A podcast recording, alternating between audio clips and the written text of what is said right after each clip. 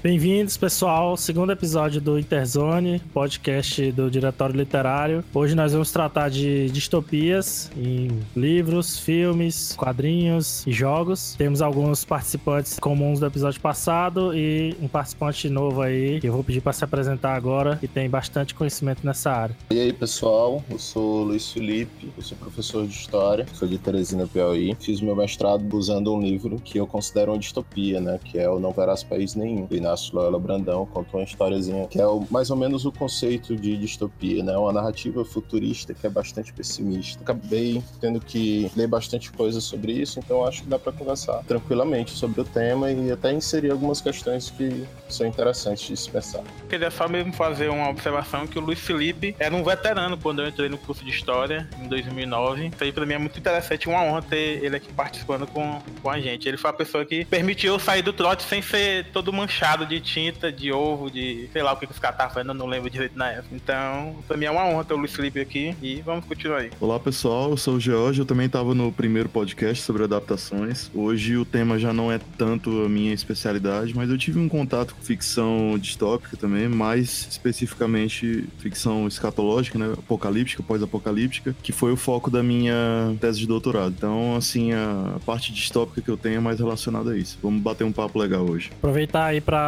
dar a notícia que agora o George é oficialmente doutor. É, Parabéns, cara. Parabéns. obrigado, obrigado. Defende Parabéns, agora na segunda. O alívio é grande. Doutor George agora para todos. ah, meu Deus. Oi, gente. Meu nome é Mariana, eu tava no podcast passado também. Esse podcast de hoje eu tenho mais experiência do que o de adaptações, ao contrário, o oposto do George. Porque pro Cineclube eu passei dois anos estudando sobre distopia para poder fazer um bloco com o tema de distopias, então o tema de hoje eu acho que eu posso agregar mais também. Bom, a gente recebeu alguns e-mails sobre o primeiro episódio. Vamos começar aqui pelo do Marcel Rezende. Ele falou: Eu gostei demais do podcast, principalmente a intera- interação entre os convidados, que ficou bem nivelada. As opiniões ficaram diferentes, o que é bom, mas todos conheciam bastante. E o que eu gosto de um podcast é escutar a opinião de gente especializada, que foi o que eu escutei. Então, obrigado aí pelo elogio e nosso intuito é convidar sempre gente que tenha uma relação boa assim com o tema, mas que também seja bem diversificada para não ficar muito redundante e tal e ter discussões boas. Né, A gente não é exatamente tão especializado, mas sempre tem uma pessoa que pelo menos domina mais o tema, né? Ah, ele continua. Uma outra coisa que é mais chatice minha é que eu detesto início de canal de podcast com rock. Acho muito batido. Minha vontade é dizer, rapaz, deixa o rock pra lá, vamos colocar uma trilha de outra coisa. Mas isso é besteira, o que importa mesmo é a essência, que tá muito bom. Pois é, isso aí é, a gente é um pouco limitado ainda nesse sentido de disponibilidade de, de trilhas, mas de repente no futuro a gente pode diversificar, diversificar um pouco. Aí ele fala agora pro Agostinho. Outra coisa que eu queria falar pro Agostinho, que ele não gostou do Homem-Formiga, é porque ele é o Scott Lang e ele foi pra ver o Hank Pym. E desde os anos 2000, o Hank Pym não é mais o Homem-Formiga. Os quadrinhos é daquele jeito desde 2000 e pouco. Eu vim descobrir nas histórias do Quarteto Fantástico e é aquela coisinha mesmo de risadinha, o cara engraçadinho, preocupado com a filha, é daquele jeito. Não sei o que aconteceu com o Hank Pym, eu só via ele esporadicamente no laboratório, mas ele não veste mais a armadura. Até porque ele ficou doido, chegou a bater na Vespa e se arrependeu disso quando ele era o Jaqueta Amarela. Mas realmente quem não gostou do filme é porque não gosta do Scott Lang, mas o personagem não foi modificado pro filme, é daquele jeito mesmo. É, eu na verdade não sabia que ela baseada em outro personagem que fazia Homem-Formiga, né? Porque na verdade a gente acompanha quadrinho no Brasil e geralmente tá muito atrasado. Se nos anos 2000 foi aconteceu essa mudança, talvez a galera foi acompanhar isso lá pro final dos anos 2000. Então acaba que o delay não fez eu ter contato com esse outro Homem-Formiga que é mais atualizado, né? Que é mais engraçadinho e tal. Então realmente aí foi mais ignorância minha. Então o filme talvez não seja ruim, só talvez não seja pra mim, né? Não foi uma cagada total do personagem pro cinema, né? Bom, aí pra terminar, o Marcel fala: a última coisa que eu queria falar era da peridiosidade. É, eu achei tão bom que se fosse possível quinzenal era bem melhor. Bom, aí é, a gente até tem planos de lançar episódios que é fora um pouco da sequência, da temporalidade da série principal dos episódios, mas vai ficar meio sujeito à disponibilidade quando a gente conseguir fazer mesmo. Por enquanto, o principal, por falta de tempo nosso, vai acabar sendo mensal, ou mais ou menos nesse período mensal. Sempre que possível, a gente lança alguns extras aí para não ficar sumido demais também. Então, vamos pro próximo e-mail aqui do Felipe Mazulo, ele diz o seguinte: Caras do Interzone, parabéns pelo primeiro podcast. Gostei bastante da temática e da qualidade das discussões. Só fiquei triste que a melhor adaptação de anime para filme de todos os tempos, Speed Racer, não foi mencionada. Haha. É, parabéns pelo bom trabalho e desejo muito sucesso. Eu acho que eu nem vi esse Speed Race. Speed Race é. Acho que já é bem. Acho que é, deve ser 2008, sei lá, 2006, por aí. 2008. É, eu lembro, eu achei bem ruim esse filme, mas eu sei que eu, eu, sempre, eu sei que o Felipe gosta mesmo.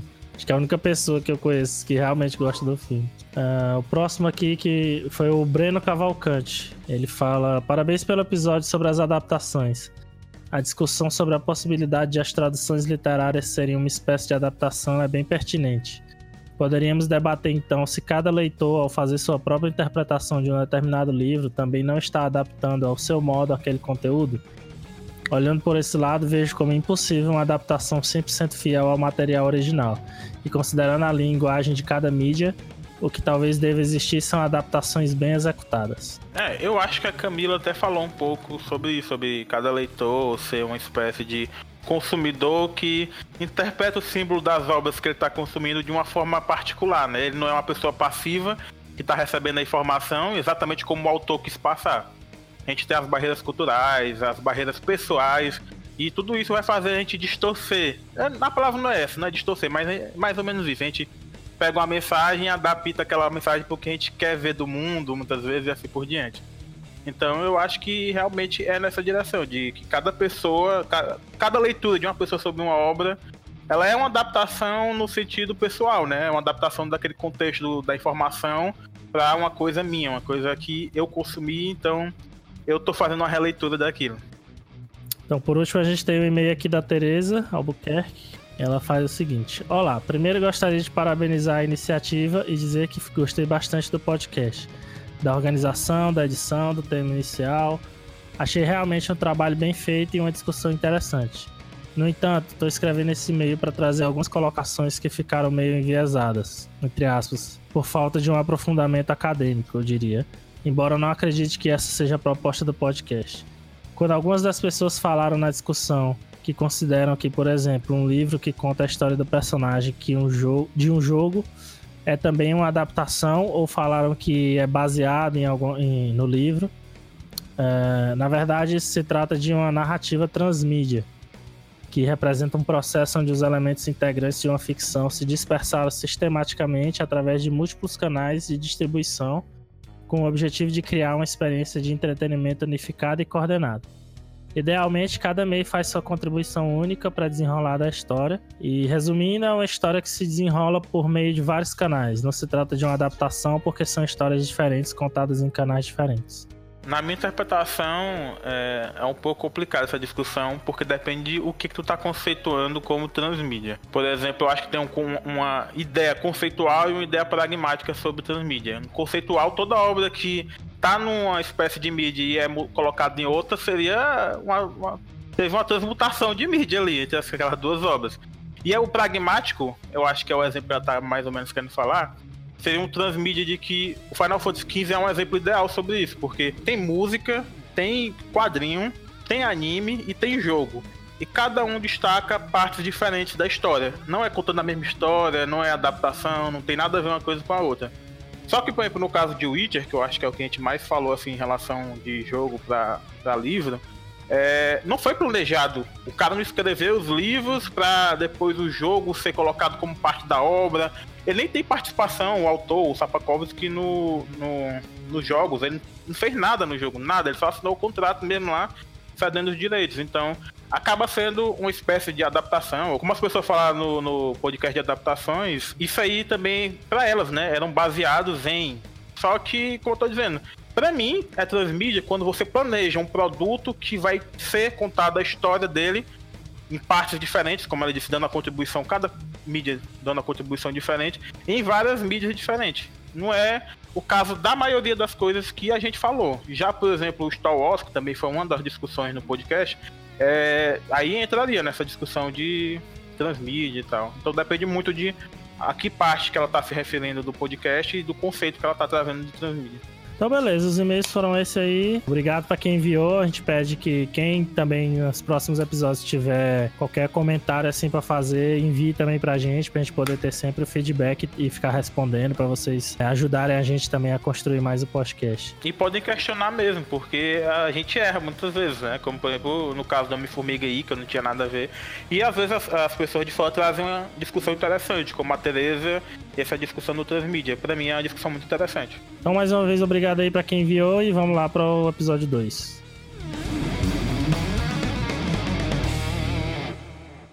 Quando eu comecei a estudar distopia, eu tinha uma dificuldade, por volta de 2010, eu tinha dificuldade de achar não só um conceito fechado que eu pudesse usar, que fosse reconhecível, como também encontrar o início da coisa. Eu sou historiador e a gente é meio tarado por começos, por quando as coisas começam.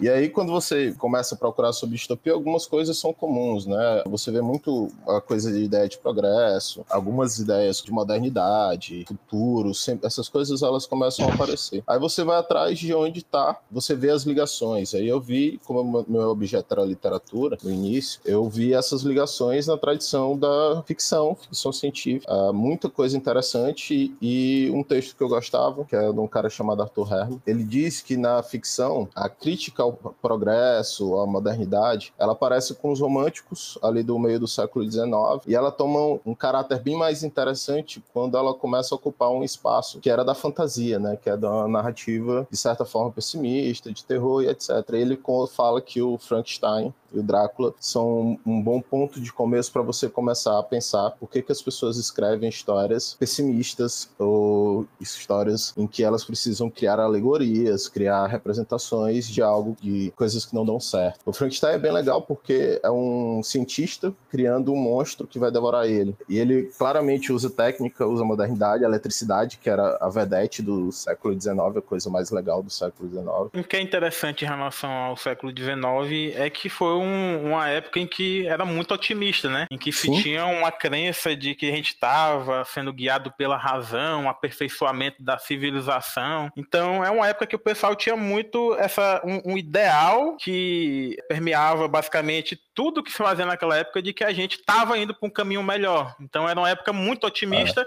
e tinha esses escritores como o Lucílio está falando que ficava meio assim. E uma coisa meio com o pé atrás. É, tá bom, tá progresso, mas será que é só, só isso aí mesmo e tal? Que é, assim, esse otimismo de época que eu, da atmosfera da época que o Agostinho tá falando tem a ver com a Revolução Industrial, né? No século XIX, a Inglaterra ela é o centro do mundo, é o império onde o sol nunca se põe. Quando a gente fala assim, tipo, ah, civilização ocidental, civilização é. ocidental é, na verdade, a Europa, né? Basicamente. A Europa ocidental, é ali Inglaterra e França e o que tiver pertinho. Aí você tem, assim, a Mary Shelley e tal, com as histórias dela. Você pode falar um pouco do também H.G. Wells, né? É, o Wells também fez umas, umas distopias, apesar de na época chamar de cacotopia, né? Acho que... É, sim, sim. O nome mudou muito com o passar do tempo. O H.G. Wells, ele escreve alguns livros bem interessantes, que é o principalmente o Guerra dos Mundos. Sim. Guerra dos Mundos é sensacional. Ele não chega a ser um propriamente uma distopia, ele não é futurista, ele tá falando do presente dele, o que é bem legal. É uma história em que marcianos vêm pra Terra usando uma tecnologia que é igual à da Terra. Balas caem no, no chão, os monstros saem de dentro, é sensacional. E o, os humanos perdem, e quem vai salvar a humanidade é a natureza. É, um, é, uma viagem. O livro é muito bom, é muito gostoso de ler. Aí você tem um, o outro livro dele que é massa, é o, é o Máquina do Tempo. Uhum. E aí ele dá uma ideia de futuro, e aí sim um futuro bem pessimista, que você vai ter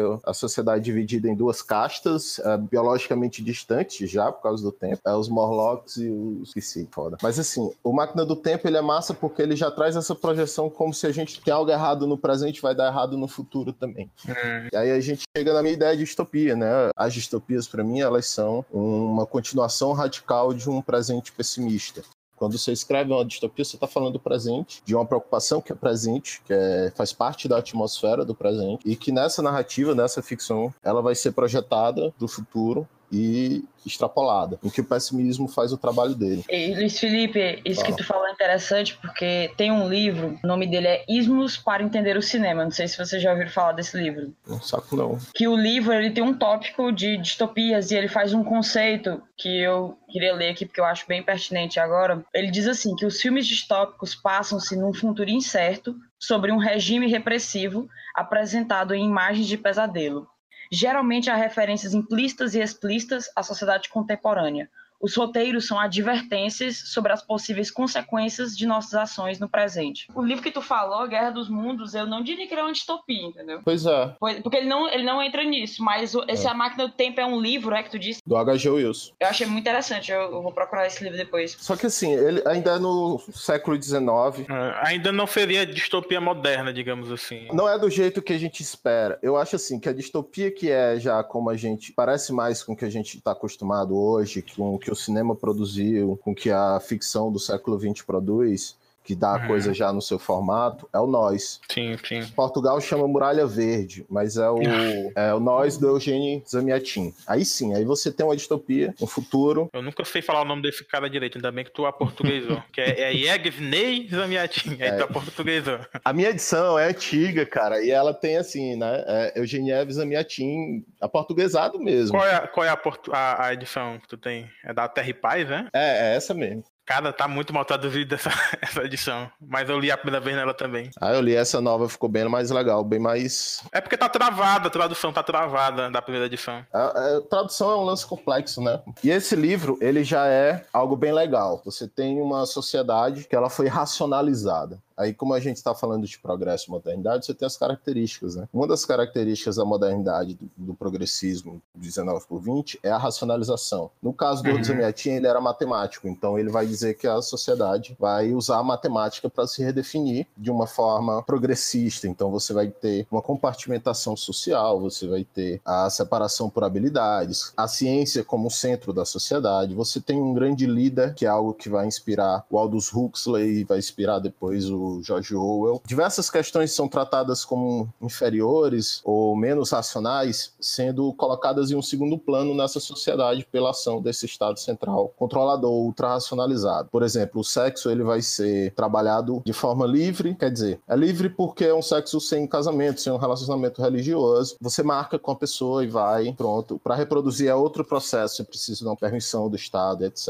E aí tem outras questões que vão aparecendo em torno do livro que são legais. Por exemplo, ah, como a matemática é o centro dessa sociedade, o personagem central do Zamiatin, ele é matemático, mas ele é poeta também, que é o que é massa. E a poesia dele, a matemática dele vão, de certa forma, se encontrando e ele vai se perdendo porque ele não consegue mais entender por que, que a sociedade dele é daquela forma. Aí ele se apaixona. Quando ele se apaixona, ele descobre ah, uma organização secreta que quer fugir daquele controle extremo. Do lado de fora das muralhas vivem seres humanos primitivos, digamos Isso. assim. Também. Pelo que eu lembro, no fim das contas, a fuga aí pra lá, pra esse primitivismo lá, sei lá. Porque tem uma personagem que fica até grávida e, e não querem deixar ela ter o filho, eu não me lembro se é isso sim, que acontece. Sim, sim, sim. Tem, e aí a, a, opção dela de fuga aí pra, pra fora, né? Que lá ela pode ter o filho à vontade, digamos assim, mesmo sendo é. primitivo. Pra mim, o, o, Nós, ele basicamente cria a estrutura moderna de distopia que a gente vai ver em outros autores e que vai definir o que a gente reconhece facilmente como distopia hoje em dia, né? Sim, ah, que é a estética, né? A ideia de que a distopia, ela é, na verdade, ela não é o tema, ela é a atmosfera da coisa, ela é a estética que envolve essas histórias. Aí a gente pode passar para o cinema, por exemplo. Eu acho interessante essa, essa parte porque a distopia, para mim, ela é muito menos um conceito assim em si, mais uma, digamos, Sim. uma reação ao mal-estar que a gente tem no século XX, que é um mal-estar que é, digamos, quando a gente compara com o século XIX. O século XIX não foi aquele século otimista em que a ciência estava desenvolvendo tudo. O pessoal teve motivo para ser otimista, pelos motivos que o Luiz Felipe falou aí, Revolução sim, Industrial. Sim. Cada semana tinha um, alguma coisa nova surgindo na física, biologia, química. Mas tem, tipo, eu acho que na literatura tem retratos que vão em contrapartida dessa ideia, né? O, sim, sim, sim, também. No século XIX tem o Último Homem da Mary Shelley, que é basicamente uma, uma desilusão com os ideais românticos. O, o né? próprio Frankenstein também. Sim, o que eu falo é o contexto geral, de otimismo. Não tem como o otimismo ser para todo mundo. Inclusive, tem vários críticos do, desse otimismo, seja os românticos, alemães. Cara, o próprio trabalho do Marx, uh, você Marx, pode pensar, Nietzsche. é uma profunda crítica social. O Nietzsche Sim. também. O Nietzsche dizendo que não tinha como encontrar a verdade final, porque a linguagem é autorreferencial, então você nunca está falando sobre a realidade, está sempre falando sobre a linguagem, mesmo que seja querendo dizer sobre a verdade, é sempre uma representação. Tinha o Freud, que também falava que a gente nunca vai ser racional como eles estavam tentando que, que é o ideal deles, né? Que a gente chegasse numa civilização totalmente racional, digamos, o ideal do século XIX. Pois é. Freud também dizia, não, cara, a gente tem instintos que nunca vão ser é, apagados e eles precisam ser, eles não, não, não necessariamente vão ser satisfeitos, mas o ser humano vai buscar satisfazer esses instintos irracionais, não adianta. E, inclusive, o Freud chega aí mais longe, dizer que o, o- o- a sociedade e o indivíduo são coisas opostas, porque a sociedade só existe enquanto o indivíduo controla os instintos, e o indivíduo só existe para satisfazer os instintos. Então, são duas coisas antagônicas, sociedade e indivíduo. Então, tinha muita crítica é, intelectual, literária a isso, mas ainda assim, o ambiente intelectual é um ambiente muito otimista e tinha motivo de ser otimista. Até porque no, no século XIX, as pessoas que não são otimistas são os caras que vão dizer que a humanidade, na verdade, ela não tá progredindo, ela tá decaindo. É, no final do, no final do século. É, que é o Spengler, é, esses caras que eles vão ser a base do- da fundação do pensamento nazista, inclusive depois. Hum. Do-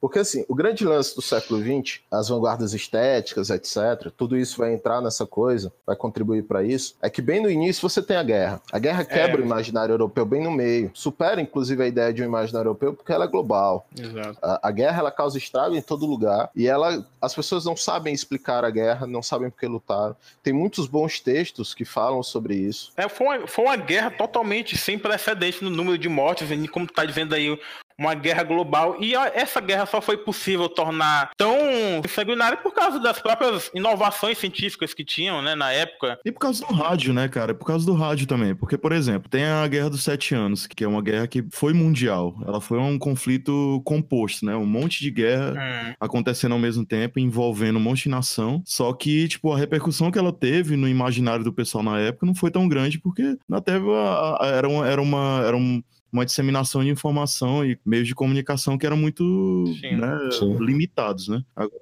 o lance das guerras mundiais tem o, o- a questão do rádio e dos meios de comunicação que dissemina isso aí, vai Mas também eu acho que a- a- o desenvolvimento tecnológico na época ajudou muito na, na construção das armas usadas na guerra, seja arma de fogo, seja arma química, se não me engano, é uma das primeiras guerras que é usada constantemente É, arma primeira. química. Exatamente. Enfim, eu acho que tinha avião já na Primeira Guerra Mundial. Imagina tu tá lá Tem. numa guerra que é de trincheira, que os caras ficam meses, anos parados numa trincheira e passando a porra do avião terror que não devia ser. Tudo isso foi quebrando o imaginário de que a ciência só levava para um ideal de progresso. A ciência também causava uma desgraça, né? Era possível. O, pot- o potencial positivo também era potencial negativo. Aí a Primeira Guerra foi o primeiro, tipo, tapa na cara dos caras em relação a esse racionalismo progressista, né? A guerra ela foi um trauma. Mas pra mim, na Segunda Guerra Mundial, acontece uma coisa que eu acho que é mais chocante ainda, mas a gente vai chegar lá. Na verdade, a, a primeira é mais inexplicável que a segunda. E assim, Hum, esse trauma ele vai aparecer rapidamente. No Zamiatin, ele já fala de um Estado super controlador, já fala de o Estado interferindo na vida das pessoas, inclusive na intimidade delas. E isso vai aparecer em outras coisas mais pra frente. Eu ia falar de outras características que vão aparecer ainda na década de 20 para 30 no cinema, que é quando tem o Metrópolis. De 1927. É, 27, O Zemiat eu acho que é 21, 22. 21. A gente exibiu esse filme no Cine Clube, ele é muito bom. Ele foi um marco, pô. E ainda é do expressionismo alemão. Isso. Então ficou muito bonita a estética do filme, principalmente. E a estética dele, quando ele constrói, né? Você tem um robô, você tem a cidade Humana, né, as, as pessoas microscópicas frente à cidade que as engole, você tem a castas sociais. São questões que vão aparecendo, de certa forma, compondo a estética que ela vai se definir no- nos próximos anos. E uma coisa que é inegável das distopias é que elas têm um caráter político. Essa Uhum. crítica, ela tem um caráter político, e esse caráter político, ele fica no centro da ideia, do- da narrativa, o que é bem legal. Legal. Essas tramas elas vão se desenrolando em torno do, das características desse universo e dentro delas tem a questão política. E aí você tem o, por exemplo, o texto do Huxley, né? O Admirável Mundo Novo. É fantástico. E assim, o Huxley, ele era jornalista, ele escreve um texto em que ele fala de uma sociedade extremamente progressista e moderna. Toda a primeira parte do texto é dizendo como a sociedade progrediu, tá organizada, tá dando certo. Você tem o, o, o Fordismo, né, como centro da ideia de, de, desse progresso e também o centro da crítica que ele vai desenvolver. Você tem uma sociedade controlada por medicamentos, a soma, você tem a, classes sociais, é, que são letras e cores, sendo definidas pela habilidade ou é, hereditariedade da pessoa. São as coisas que a gente considera bem distópicas. E isso era uma coisa que estava na. fazia parte do universo político da época, essas discussões sobre a interferência do, do governo, do lado americano, a defesa dessa liberdade liberal, do, do lado europeu, você tem as questões que envolvem uma questão ligada ao trabalho muito forte, as rivalidades nacionalistas. E claro, tudo isso agora vai estar tá baseado em um espectro que pensa a ciência. Uhum. Uh, não a, a, ciência em si, mas um universo em que a ciência ela parte do imaginário, assim como a fantasia tinha sido parte de um imaginário no século XIX, por exemplo. E agora é a ciência que vai dar tá, tá como centro disso. O Agostinho ele gosta de falar de textos subversivos. Né? Aí eu queria, só para fazer um contraponto, falar de um texto que eu gosto, que é da década de 40, passando um pouquinho, né? Mas uhum. que ela tem características que vão ser extremamente interessantes para nós, que é a Revolta de Atlas, da Ian Hand, a Ayn Rand. A Revolta de Atlas é uma distopia, só que é uma distopia reaça. Como assim? O comunismo joga nas costas do Atlas todo o peso de quem trabalha. Pois é. É bem pesado, cara. Aí, eu, como eu tô falando de política dentro das narrativas, dentro do imaginário de uma narrativa ficcional, ah, você tem que pensar que não é só, por exemplo, o lado do Orwell, ligado ao Partido Trabalhista, que foi filiado ao Partido Comunista, que faz críticas ao totalitarismo. O totalitarismo, nessa época, está ligado à, à expressão política, econômica e militar da União Soviética. Mas, tipo, na verdade, esse tópico eu não coloquei para a gente exatamente falar que só tem subversivo e tal. Não, é porque eu realmente fico curioso em relação a obras reacionárias. Hoje em dia tem mais distopia reacionária do que eu acho qualquer Sim. época do mundo, porque os caras estão escrevendo distopia tipo feminista feminista, feminave, domina o mundo. Os caras estão escrevendo muito cor desse tipo hoje em dia. E sim, eu queria sim. ver se vocês traziam essas coisas pra cá. Não, pois é, tem o, o, lance até do, de 1984, que o pessoal hoje, nessa, nessa guerra cultural, guerra de ideias aí, o pessoal mais que tá mais do lado da direita e tal, utiliza termos do, do 1984 para classificar a esquerda, tipo double think, aqueles é termos. É porque tem aquele negócio, como se porque ele criticou o stalinismo, ele se fosse anticomunista, né? O, o, é, exatamente, exatamente. Cara, totalmente longe disso, né? Mas...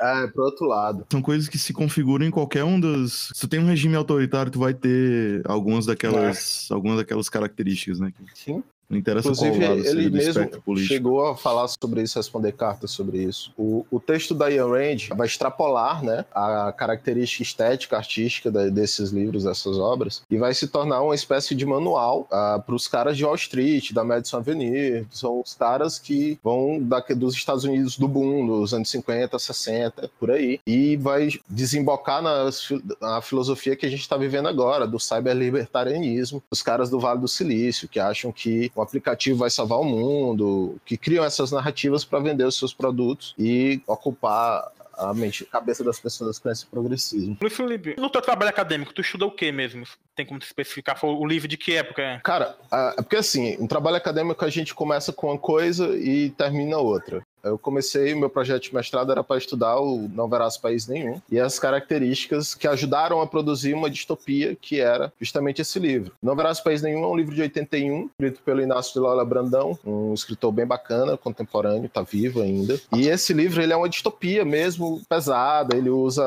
né, no estilo narratismo narrativo uma atmosfera bem densa, Uh, ele usa certos formalismos, todos o, o, livro todo tem parágrafos de cinco linhas. Eu perguntei mais para saber mais ou menos em que época que tu estudou, porque tu fala, ah, o século, a Primeira Guerra foi apavada na cara do racionalismo e tal. Eu considero sim, que realmente sim, foi sim, um golpe muito dramático, foi um trauma, na verdade, a Primeira Guerra Mundial. Porém, na minha perspectiva, não sei se porque eu estudo muita juventude dos anos 50, 60, para mim eu sinto o impacto da Segunda Guerra de um modo muito mais, digamos, forte na, na, na, mentalidade das pessoas, porque, claro, tu pode discordar completamente de mim, mas eu tenho a percepção não, de não. que depois da Segunda Guerra Mundial, pela primeira vez, todo mundo sabe que agora a humanidade é capaz, com alguns botões, de destruir o mundo, né? O planeta. Se alguma pessoa em Washington e em Moscou apertarem cada um o botão, tem chance do, da humanidade se desfacelar. E aí eu acho que essa Segunda Guerra, para mim, fragmenta de, de modo assim, muito mais. Tipo, a Primeira Guerra ocorreu apazada na cara, mas ainda tentaram levantar o racionalismo de alguma forma. Porém, sim, sim, é, sim. 10, 15 anos depois da Segunda Guerra Mundial, quando termina, os caras não têm mais nem onde sustentar o discurso deles, pelo menos por algum tempo, né? Claro que depois vai se reformular, etc. Com neopositivismo, né? O lance da Segunda Guerra é que ela era ah, bem normal em termos de guerra, até mais ou menos ali 43, 44, quando a guerra vai dar uma virada. Cara, a Segunda Guerra, ela produz diversas coisas legais, por exemplo, o cinema é algo tão fundamental no, no imaginário dos caras que estavam tentando vencer a guerra, que eles levam os diretores de cinema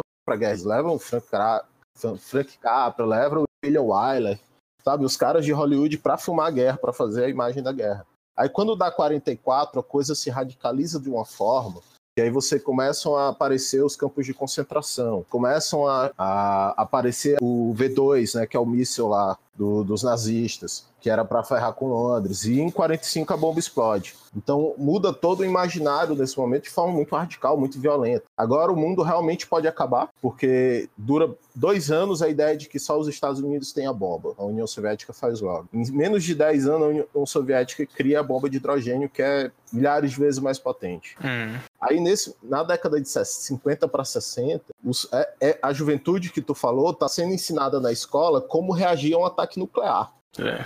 É por isso que isso vai aparecer com muita força. E que é massa, porque isso vai impregnar o imaginário estético, a forma como as pessoas produzem a sua arte, produzem literatura, cinema, etc., quadrinhos. E uma coisa que é massa, por exemplo, que você tem versões diferentes é, de como essa estética, por exemplo, nuclear vai ser aprimorada. Nos Estados Unidos, você tem heróis que nascem de vazamento radioativo, etc. No Japão, você tem Game Pés Descalços, pô, que é uma obra da década de 70, mas proibido. Na França, o, o, o Alan Res 10 vai filmar Hiroshima, Meu Amor, que é uma história sobre a bomba, né? Sobre o impacto da bomba. E justamente, eu concordo contigo. A, a mudança que acontece na Segunda Guerra, ela é muito, muito radical. E aí você aparecem outros termos para serem pensados e discutidos e para inclusive causar medo, medos extremos. Eu acho que a distopia até hoje ecoa muito no século XXI, na segunda metade do século XX, por causa dessa perca de referencial total, né, que acontece nessa época e esses medos nucleares, essas coisas todas. Sim. Fica muito forte no imaginário essa essa ideia de que a gente não tem exatamente um futuro tão brilhante à nossa frente. Eu acho que esse é um negócio muito pesado. É, não, não ter um futuro se torna algo que faz, vai fazer parte das comédias. O, o Kubrick filma o, aquele filme lá que o cara monta na bomba, Doutor Strange Love. É traduzido como Doutor Fantástico. Aqui. É, Doutor Fantástico. Isso que tu falou sobre como se reflete tudo isso no nosso imaginário, me lembra um, um livro também que ele tem, que o nome dele é A Força Está Com Você, né? Mas o, li, o livro é de 2007 e na época que o livro foi lançado, não existe, ele nem usava o termo distopia utopia ainda, entendeu? Sim porque não era reconhecido como hoje. Mas o livro ele tem um capítulo chamado Inundações, Incêndios, Terremotos e Tumulto, que na verdade ele tá falando de filmes distópicos, só que ele nem reconhecia esse termo ainda, entendeu? E nesse livro ele fala que a, o ser humano, a gente tem uma memória sensorial como espécie, entendeu? O que tem muito a ver com o que Augustinho falou, por exemplo, de que ficou muito isso no nosso imaginário, entendeu? E por causa disso que a gente tem muito, como se a gente não conseguisse ver um futuro positivo de tanta coisa coisa ruim que a gente já passou, entendeu? E que reflete muito o que vocês estão falando sobre o efeito da Segunda Guerra Mundial no imaginário das pessoas, entendeu? Isso é até um dos motivos que eu acho por que esse tipo de, de filme, por exemplo, hoje em dia tá no auge também, ou começou a ficar muito mais recorrente fazer ficções distópicas, entendeu? Acho que a gente ficou com essa, vou usar os termos do livro mesmo, a gente ficou muito com essa memória sensorial de tudo que a gente já passou de ruim, entendeu? E por isso que faz ser um tema sempre atual, que gera muitas discussões, entendeu?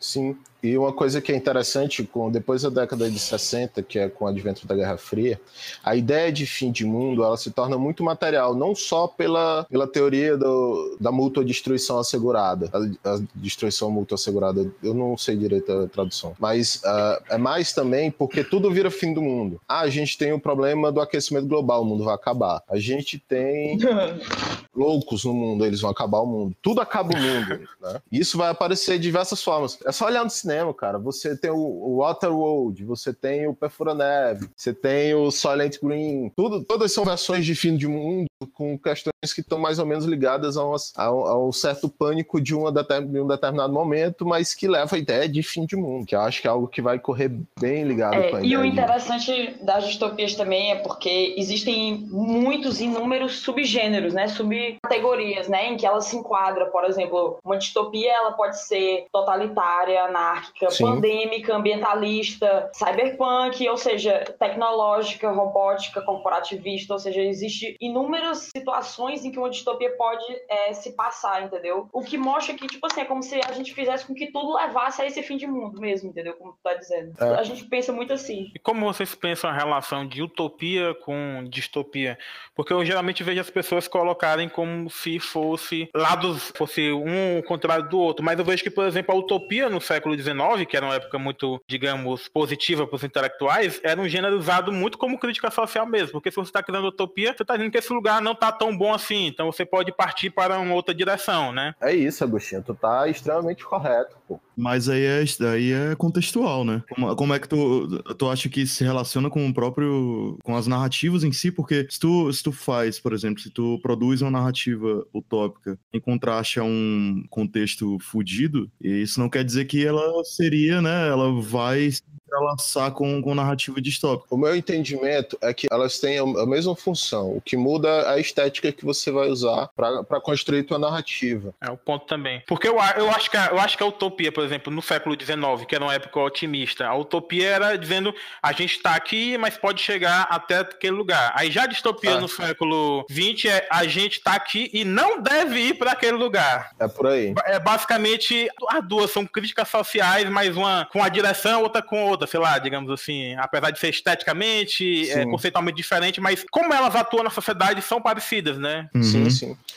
Por exemplo, tem uma história que eu acho que é do Aldous Huxley, que é a ilha. vou até olhar aqui se eu tô certo. Que é uma ilha em que se juntam cientistas do mundo inteiro para desenvolver o progresso da humanidade. Aí ele cria uma, diversas coisas, cria um moto contínuo, cria diversas ideias que vão ajudar a humanidade a progredir. Só que dá errado lá na trama, enfim. Parece Tomorrowland. Isso, eu ia falar desse filme. Porque Tomorrowland é essa ideia, entendeu? Eu ia dizer que fizeram um dia desse um filme assim. Que Tomorrowland, ele é otimista quase. Não é otimista, é esperançoso. E tem uma coisa que tem no Tomorrowland que é legal. Eu tava vendo, quando saiu o filme, uma das críticas que eu dizia, olha, chegamos, chegamos de ser pessimista, o futuro também pode ser bom. Era alguma coisa nesse sentido.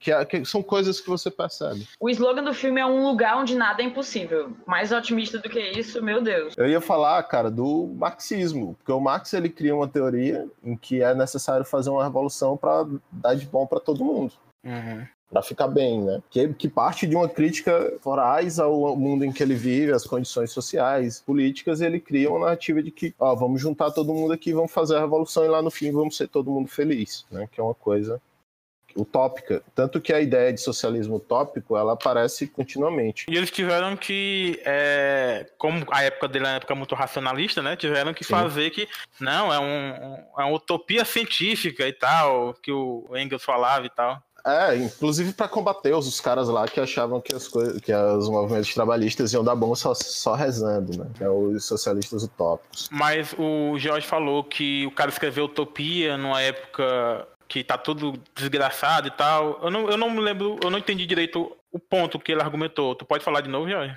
Não, não tô falando que foi o caso, historicamente, não. E também não, não, não tô falando da, da utopia do Thomas More, não. Eu tô dizendo, uhum. tipo, que o aspecto que tu falou, que utopia e distopia não são tão diferentes assim, eu acho que elas não são diferentes do, do, do ponto de partida social, entendeu? Co é, contextual, entendeu? De onde a obra sai, entendeu? Não a narrativa e a estética em si. Não, estética é totalmente. É, é até eu considero uma racionalidade positiva e outra negativa. Elas vão numa direção que Uma é para propor uma coisa, outra é para dizer onde não se deve ir. É, Mas a utopia, ela é usada muito até, por exemplo, no período dos anos 50, que é essa época do holocausto nuclear, digamos assim, que as pessoas uhum. tinham em mente, né? Teve escritores esquerdistas, digamos assim, que escreveram utopia, como por exemplo a Úrsula Leguinha, ela escreveu um, uma, uma, utopia feminista anarquista nessa época e tinha outros autores que também usaram como contraponto, né? Na verdade, a, tanto a estética quanto a, a, ideia de que não teria futuro. A própria Ian Rand, Agostinho, qual é essa obra feminista anarquista bem aí que eu fiquei muito curioso para ver? Cara, o nome dela é Os Depossuídos. Os Despossuídos. Meu Deus. É de mais ou menos 60 ou 70, não sei qual é época. Mas eu lembrei muito dela porque ela fez o que, tipo, a galera não tava querendo fazer naquela época dela, né? Ela viu que a galera não tava querendo escrever coisas que mostrassem também uma proposição e ela faz a proposição dela, feminista e anarquista, no caso, né? Os anos 60, principalmente a partir de 60 para lá, você vê, começa a ver diversas narrativas é, utópicas. A própria utopia de que fazer uma revolução social ia dar certo, é, e dar certo em alguns lugares, no caso, fazer a revolução, não que a revolução dê certo em si. Hum. É, começa a aparecer em narrativas imagéticas mesmo, nos livros da época. Você vê os caras dizendo que tudo vai dar certo, que tem saída, ao mesmo tempo outros dizendo que não. E eu ia falar mais pra frente, a própria Ian Ranch, ela, ela gerou tanto buzz, tanto, tanta gente go gosta dessa mulher nos Estados Unidos, que você pode inclusive pensar o livro dela, é, essa forma como ela vê sociedade, progresso, essas coisas, como uma distopia que ela é otimista, porque o Atlas vai lá salvar todo mundo. Os caras Sim. descobrem a máquina que salva lá todo mundo. Eu ia dizer, por exemplo, que uh, quando eu falei do. tava falando de utopia, quando o muro de Berlim cai, os livros eles vão ser todos o fim da utopia. Acabou a utopia. Depois da utopia. Uh, eu tenho uns 10 aqui na, na, minha estante falando sobre isso. Aí eu lia, não era sobre política, era porque os caras, os, os pesquisadores, para falar de economia política, de sociedade, eles iam dizer que quando a União Soviética acaba, acaba o sonho do comunismo, do coletivismo e todas as questões. Na verdade, esse o fim da utopia era uma própria utopia, né? Dos é, caras aí de que Aí o maluco lá disse que é o fim da história, o, Fukuyama, dizer que era o fim da história, só para dizer não, não acabou no, no final do livro. O livro é bem chato.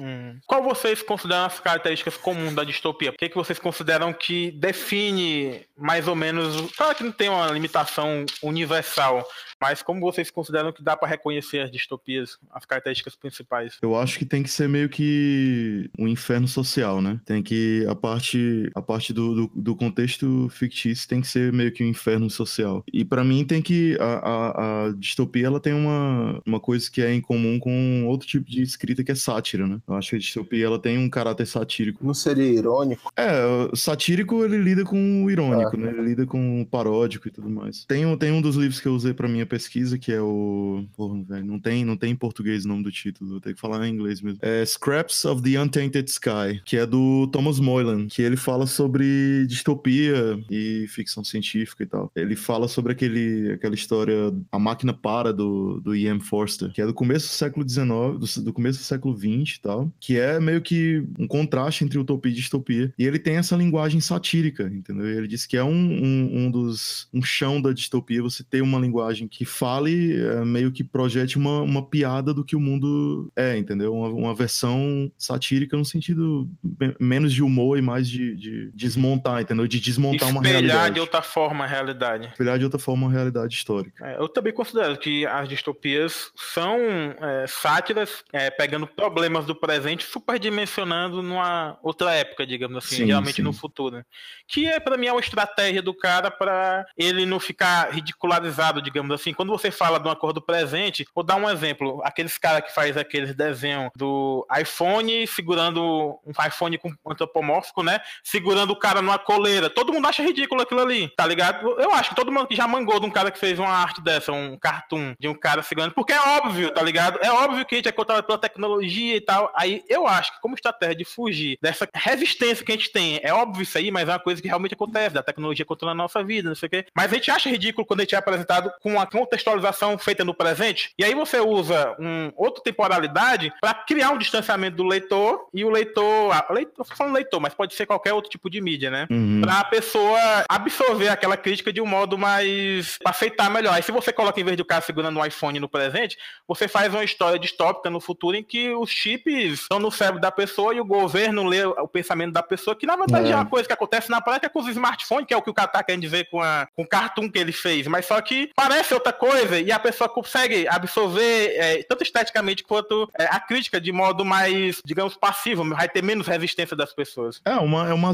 uma exacerbação do, dos, dos costumes, né, das manias sociais que a gente tem hoje. O Alan Moore fala assim, é, uma coisa que eu acho que a gente até falou antes de começar o podcast, não sei, ou em outra ocasião, mas que as distopias elas nunca são sobre o futuro, né, são sobre o presente. E o Alan Moore ele fala no, no, numa entrevista que ele dá sobre o Watchmen, sobre o V Vingança, Liga Extraordinária e tal. Ele disse que é a melhor maneira de tu tocar o coração das pessoas é falar sobre uma coisa distante, né? Porque aí já não é mais ele falando o que eu vou dizer agora, porque eu, eu, eu concordo com isso e eu acho que as pessoas elas não levam a sério quando se fala sobre o presente, porque geralmente você tem, uma, principalmente hoje, o, o, é uma polarização absurda política e tal, e sempre quando tu fala sobre o presente, o pessoal leva muito no pessoal, né? Ah, você tá mexendo com a minha ideologia. Hum. Ah, você tá atingindo a minha ideologia. Então, você faz um, um Black Mirror da vida que ele fica dançando ali entre o futurismo e o, e o presente e tal. Aí tem muita gente que fica incomodada. É o mesmo caso que eu falando do chip, que eu tô dizendo que ele é o pensamento. Na prática, é o que já acontece com o nosso smartphone. É, exatamente. Tentam prever, ele não lê a nossa mente, mas tentam prever nosso comportamento com um certo nível de acerto, né? Que já acontece. O, é, é tu, tu dá uma maquiada, tu coloca um, um contexto assim, tu coloca ah, 2587 no espaço, hum. em outro planeta, uma, uma, uma classe, uma casta humana está sendo escravizada por uma, uma, classe corporativa e tal. É, não é muito diferente do que acontece no presente, uhum. entendeu? Mas se tu coloca num contexto totalmente. O imaginário, a, as imagens que tu usa, elas são muito mais diferentes, instigantes, sei lá, elas criam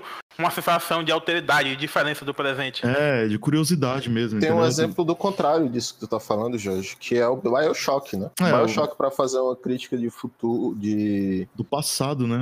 É, ele usa o passado para fazer uma crítica à questão política, né? Que ele uhum. aparece. E no terceiro, há um, um, a, a ideia de informação, de mídia. E bem problematizando mesmo a coisa. Bioshock é lindo, cara. Sim, que volta mais ainda pro passado. Eu, eu considero bastante importante o lance do pessimismo, né? Você não escreve esse tipo de texto com esse tipo de ambiência se você tá achando que vai dar certo. Tem um quê de desilusão ali. De desilusão não, de estar tá estafado, cansado. A sociedade da distopia, ela precisa estar, tá, de algum sentido, em decadência, sei lá. Tem até uma, uma valoração moral nisso aí. Não é nem a da distopia, é a que produz as distopias. Você tem que, por exemplo, quando o Léo Brandão faz faz o, o Não Verás País Nenhum, a narrativa do Não Verás País Nenhum é sobre políticos safados, sobre só ter um canal de informação, sobre um país que não largou a ditadura, que se esfarelou, que todas as árvores morreram. Eram todos os problemas muito presentes do Brasil da época que ele escreveu. Só que, assim, não era a, a, ponto dele fazer outro livro como o Zero, que é o livro anterior. O nome do livro é só Zero, que é uma crítica ao presente. O livro é fa fabuloso, maravilhoso, é, mas é bem sobre o presente. O Não Verás País Nenhum, ele tá tão desesperançoso com a coisa tá andando ali, que ele faz algo extremamente exagerado, extremamente dramático. E, e ele disse que o que motivou isso é que tinha uma mulher na, do lado vizinha dele, que tinha um IP na calçada, e a mulher vivia reclamando da árvore e ela envenenou o IP porque dizia que a árvore sujava a rua. É bem comum na vida de muita gente esse negócio de das crises de, de vizinhança. De... Geralmente é com animais, né? Mas... É, geralmente é com animais, exato. Eu acho que o nós do Zamiatin, que seria no começo aí, ele é um livro que definiu muito alguns conceitos da distopia. Claro que as pessoas vão tomar outros caminhos aqui e ali, mas em geral ele definiu muito os tópicos principais das utopias modernas, digamos assim. É, eu acho que, por exemplo, a, questão do governo forte que tem no 1984, no Nós, eu acho que ele, ele uhum. que deu esse rumo de que o governo forte controlando a sociedade, o uso da ciência. O Nós ele tem uma coisa que aparece no Admirável Mundo Novo, é de que o o, o, progresso realmente progrediu. Você tem uma sociedade mais técnica, mais desenvolvida, mais tecnológica, que é diferente, por exemplo, do que o, George Orwell vai fazer no 1984. Eu acho que tanto o Orwell quanto o, o Zemiatin, eles não são contra a ciência. Não, não. não. Contra... É contra aquele pensamento racionalismo técnico, digamos assim, né? Instrumental. Corporativização da ciência, né, também. A crítica deles é mais... Até a crítica deles pode ser, em algum momento, de que a, cri... a ciência parou de desenvolver... Não de desenvolver, ela desenvolve algumas áreas só. Por exemplo, no 1984 a ciência só desenvolve em algumas áreas, em outras ela está é, travada, exato. né? Travada. É, que a ciência ela não tá livre para ser ciência, digamos assim. Uhum. Isso, extremamente controlada. E também eu acho que foi no Nós que se criou esse conceito do personagem distópico que ele tá é, inserido dentro da sociedade, ele é parte da máquina e ao longo do livro, da obra em si, que ele esse vai personagem vai vendo as contradições e se entendendo também que não é exatamente aquilo ali. Eu acho que o Nós foi o livro que, digamos, deu o caminho que os caras vão partir para falar de para escrever suas distópicas distopias e tal. Isso não é propriamente novo, é até bem comum no, nos livros início do século XX, esse, esse tipo de personagem, que, que, se descobre no meio da narrativa e tal. Mas isso é uma coisa que vai aparecer continuamente. Eu acho que quase todos que a gente já citou, eles vão nesse rumo. É, eu acho que o, o, cyberpunk, por exemplo, é um gênero que depois, dentro da própria distopia, vai fazer de modos diferentes esses tópicos que o Noise estabeleceu, digamos assim. Ele vai tomar outros rumos em direção a esses tópicos. Sim, sim, sim, sim. Eu queria só dar um parêntese que, por exemplo, você vocês falaram como uma característica, por exemplo, o negócio do governo. Eu acho que, como eu tinha dito, tem muitas subcategorias as distopias, entendeu? Então, não necessariamente ela vai ter um foco no governo, entendeu? Ela pode ter foco em uhum. outros problemas sociais. Como eu falei, pode ser corporações, meio ambiente. Pode ser também a falta completa de governo, né? Que é característica de coisas como o Mad Max. Exato. Uma situação pós-apocalíptica mesmo, tipo Planeta dos Macacos, no caso. Pode ser várias coisas. O principal que eu acho é aquele clima pessimista, a crítica social de alguma forma, entendeu? Eu uhum. acho que é um uhum. fundamental para se caracterizar como uma distopia, entendeu? Não necessariamente, eu não, eu não diria o governo, eu não diria assim, eu não daria nome para o vilão, assim, porque pode ser várias coisas. A, a gente falou assim, de entendeu? governo é, como fazendo parte um pouco do que a gente está falando ali no início do, do contexto histórico, né? Mesmo. Eu entendi. É mais porque a gente está querendo dizer que no começo uhum. do século XX a distopia surgiu assim, né? Sim. Não é que surgiu, mas que pegou muitas características que o livro Nós estabeleceu e partiu dali, entendeu? A partir sim, de certa sim. época, ou até mesmo outro país na mesma época, são características diferentes. Mas Com eu certeza. acho que o Nós é um livro que, digamos, definiu mais ou menos o que as pessoas reconhecem como distopia e tal, mas quando a gente bota a lupa, é claro que tudo é diferente, né? Tudo é, é muito mais específico. Eu só quis fazer essa ressalva mesmo para as pessoas que vão ouvir, entendeu? Uhum. Uhum. No caso, até como eu falei, o próximo tópico que é o, o Cyberpunk, ele tem as características que ele mais ou menos reverte essas questões todas. A distopia, é, é, o governo sai e entra a corporação. Na, na, no Cyberpunk, a questão principal é a corporação. E a tecnologia. Sim, é, o governo é uma das partes que é subjugada pelas corporações. É só um fantoche das corporações. Só me lembra Ghost in the Shell e Akira. Falar em Cyberpunk. E outra coisa que eu acho, por exemplo, aqui já entrando na direção do Cyberpunk e tal, que já que tá tudo misturado mesmo, eu acho que até essa outra. Eu, eu acho que o Cyberpunk em geral tem característica muito diferente daquelas obras que o, o Zemiatin fez, né? A primeira Zemiatin, que é o Nós e tal. Que não é a primeira distopia, mas é uma das fundamentais, né? Para a construção da distopia no Ocidente. É que ele também reverte essa questão de que o cara, ele tá dentro da. Como é que se pode dizer? Dentro do, da, do funcionamento da máquina, né? Do sistema social. O Cyberpunk quase sempre o cara vai ser um excluído. Ele não vai ser um cara de dentro. Ele vai ser um personagem excluído. Ele faz essas duas, digamos, diferenciação em relação à utopia, ou à distopia é, inicial do século XX, que é a corporação toma o lugar do governo como explorador e controlador da sociedade, geralmente num, num mercado livre totalmente é, predatório, né? Um mercado livre que é Muito. é destruidor das relações humanas e também da, da, até das próprias fronteiras dos países, que basicamente Basicamente, os países não são mais divididos por fronteira geográfica, é mais uma questão de corporações que controlam cada região. E é uma grande desvalorização da vida também das pessoas. Sim, Porque o foco é a tecnologia. Então. Aí tem essa inserção de um espaço digital que não era tão frequente assim em obras em geral distópicas. Eu acho que todas essas coisas que vão mudando não é exatamente porque os caras pensaram em fazer uma distopia, uma distopia diferente e tal. Eu acho que é porque a literatura foi mudando esteticamente, conceitualmente, até chegar mais ou menos nos anos 80 e 90, que é quando surgiu o cyberpunk, né? Sim. Uh, por exemplo, o Neuromancer, que é o do William Gibson. O livro que eu acho que é o centro da ideia do cyberpunk, apesar da ideia de cyberpunk ter, ser muito visual também, mais do que literária. O Neuromancer, eu ia dizer que ele tem muito mais a ver com os caras ali que são da, da escrita norte-americana dos anos 60, 50, 60, né? Bull Rhodes, John Fante, Hum. é, esses caras, do que com, com os autores de distopia. Ele tem muito mais a ver com esse estilo literário do que com outro. E, e a massa, a forma como ele vai construir o personagem e as ligações dele com os outros é que trazem a ideia legal, que é essa ideia do cyberpunk de que é uma integração vital. Você está misturado com a coisa que é ao mesmo tempo lhe potencializa e lhe ferra também. Para mim, no, no Neuromancer, os personagens mais humanos são as inteligências artificiais. Os humanos são tudo criaturas fodidas. E as inteligências artificiais são as mais carinhosas, digamos assim, do livro. Nossa. O personagem mais livro? Neuromancer. Eu queria dizer que depois desse episódio eu vou sair com uma lista de, de livros pra me ler, entendeu?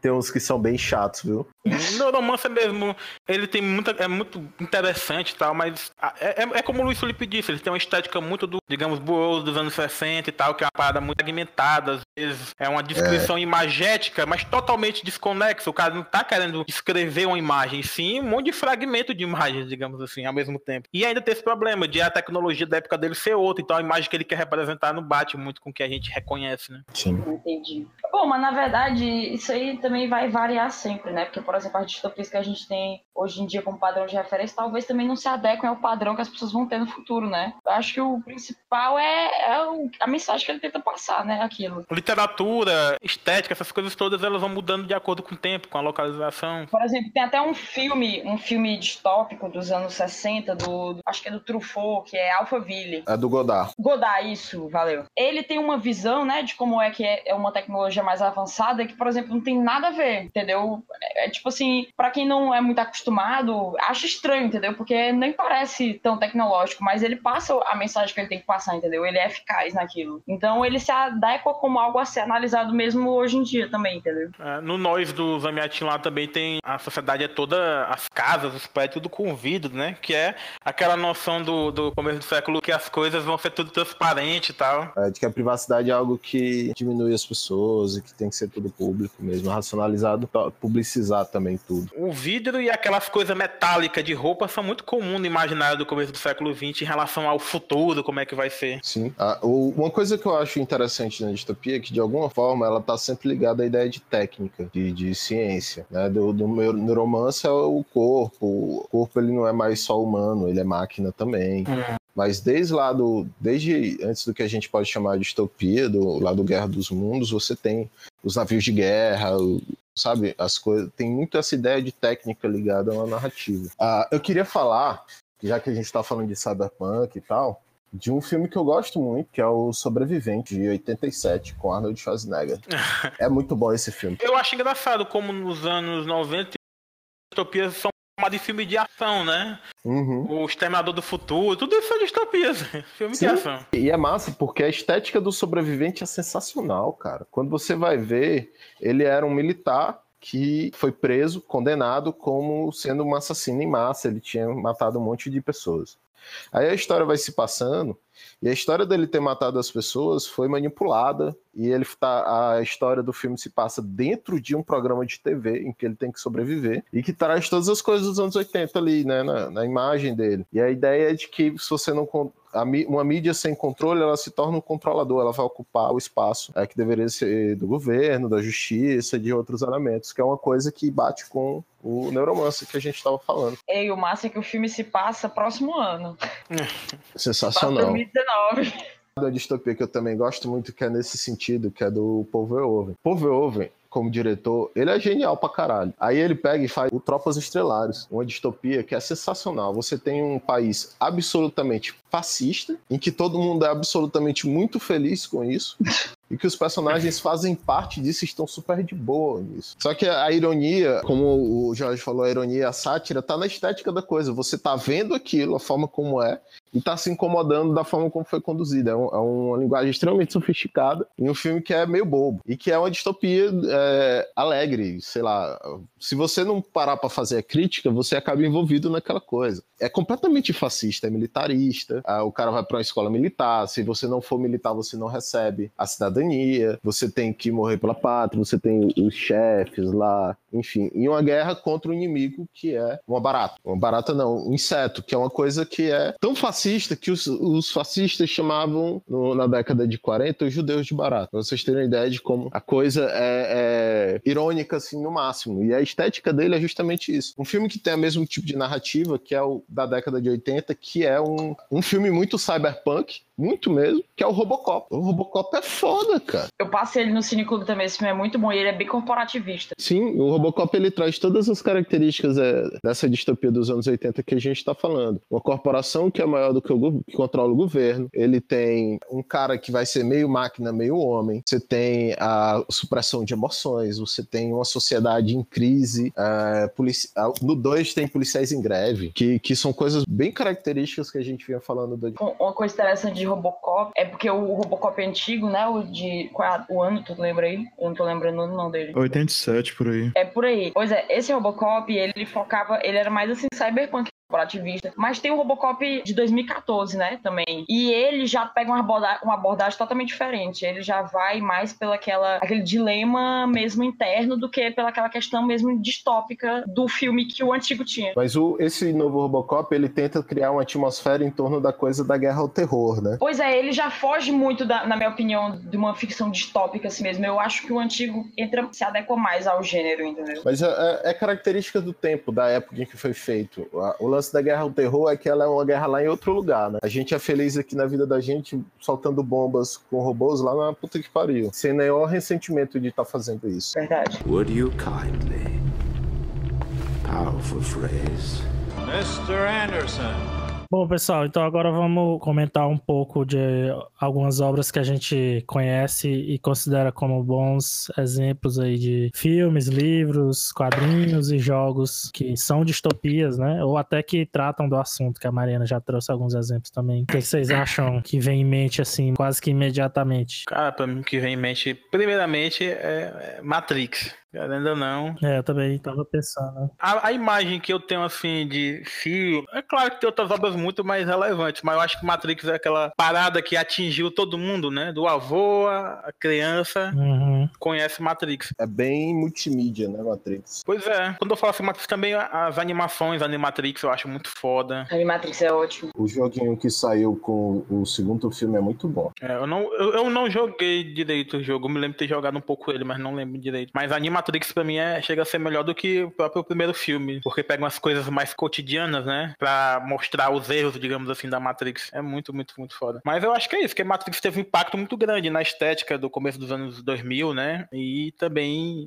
nessa temática de transhumanismo, porque a, fora da Matrix, né, os humanos estão sendo só caçados, né, pela, pelas máquinas e tal, e o, humano faz uma simbiose com uma máquina para estabelecer o, a mente comum da Matrix, né, são temáticas que eu acho muito, muito, muito foda. E é, no primeiro filme, pelo menos, é muito bem abordado. Nos outros filmes, segundo e o terceiro, as pessoas já não gostaram tanto, mas ainda assim eu acho que tem umas coisas muito interessantes ali, apesar de todos os erros que tem nos filmes posteriores, eu acho muito foda. E até mesmo esse conceito, né, de o um mundo que não é o mundo, é outra coisa, é muito, muito foda. Eu gosto muito de Matrix e tem alguns filmes que para mim são eles refletem assim diversos diversos temas, né, que são comuns em, em ficção distópica, né? Ficção que trata de distopia, que é aquele Filhos da Esperança de 2006. Sim, esse eu gosto muito. Né, que ele trata de migração e problema de nacionalismo e autoritarismo militar e tal. Eu gosto muito de Mad Max, né, a série inteira que já é meio que um. Eu consideraria meio pós-distópico, né?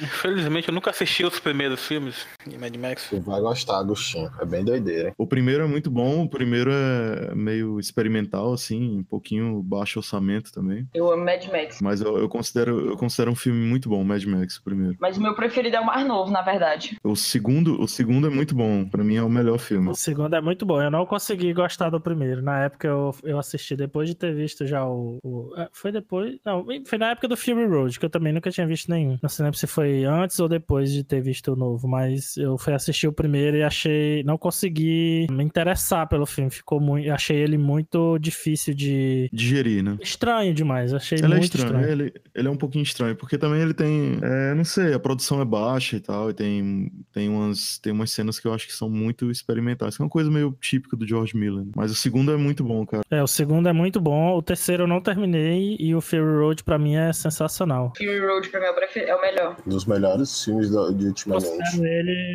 o melhor filme de ação, assim, que é pura ação, sabe? Sem Milagre outras- ser unânime alguma coisa aqui.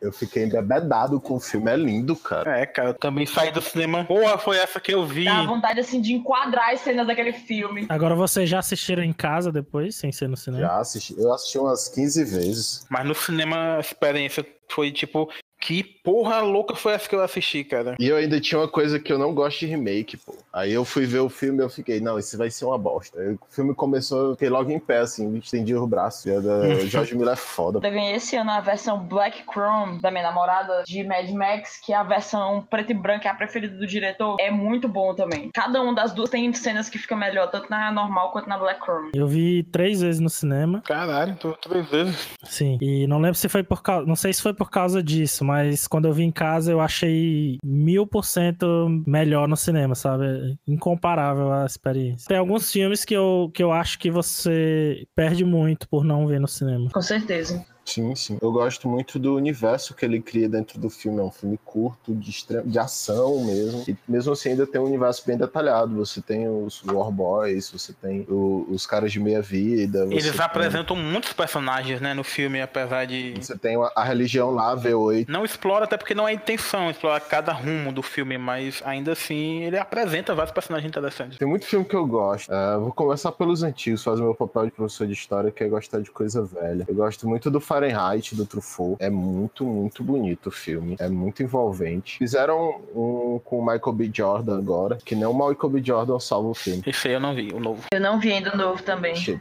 bem fraco. Eu gosto muito do Laranja Mecânica, que é um clássico do Kubrick. Ah, eu adoro Laranja Mecânica. É uma sociedade distópica, aquela coisa branca, linguagem. Ele conseguiu transformar em imagem um, um livro que é muito estranho e ele fez um filme muito estranho também e que é, é absolutamente envolvente. Mas acho que ele conseguiu transmitir, talvez por causa da estética que o cinema possui, né, que não é tão na literatura é um pouco mais complicada de absorver. Eu acho que no filme ele conseguiu transmitir mais para um público maior, digamos assim, do que o livro. Sim, sim. Porque o, li o livro às vezes é muito complicado tu ler, porque aquela linguagem é chata às vezes, Eu acho difícil o livro, não vou mentir. Eu li e achei meio enrolado. causa um distanciamento, aquele linguagem que os personagens falam. Esses aí são clássicos, de diretores super clássicos. Eu adoro filme, filme B, sabe? Filme enrolado. Tipo, o Sobrevivente do, do Schwarzenegger é maravilhoso. É um filme de ação. É, tem um tom super leve, apesar da, da narrativa falar de, de morte, de assassinato em massa, de mídia, enfim. Mas é um filme muito bom, Sobrevivente. Aí nessa conta do Sobrevivente tem o Robocop também, que é muito bom. Eu gosto muito do filme do 1984, de 84. Eu acho um- muito cinema, eu acho bem, bem feito. Eu lembro que a Mariana não gosta desse filme. Eu não gosto desse filme. É normal, tem muita gente que Eu não prefiro gosta. o livro do que o filme, no caso de 1984. Ele tem uma coisa no, no filme, na imagem, que é, ele é, é muito pesada a imagem. É um filme que ele, desde o início, ele já começa bem rigoroso. E esse rigor ele passa. Tem um filme que eu gosto que ele usa a mesma ferramenta pra criar a atmosfera dele, que é o Vestígios do Dia. Nem é uma distopia, mas é porque ele cria essa narrativa, ele dá essa característica narrativa que eu acho massa. Uma coisa que eu acho legal do, do 1984 é só uma referência aqui no filme do. É, como é o nome do ator que faz o protagonista de 1984? É o John Hurt. Pronto, ele faz o chanceler no V de Vingança, como uma referência ao filme de 1984. Sim. Ele é o vilão, no caso. Eu achei genial essa referência. Mas assim, a única coisa que eu gosto de 1984 é isso. John Hurt era um ator sensacional, velho. Ah, ele era foda, ele fez vários filmes bons. Alien, é, Hellboy, eu acho que ele tá também. Aquele filme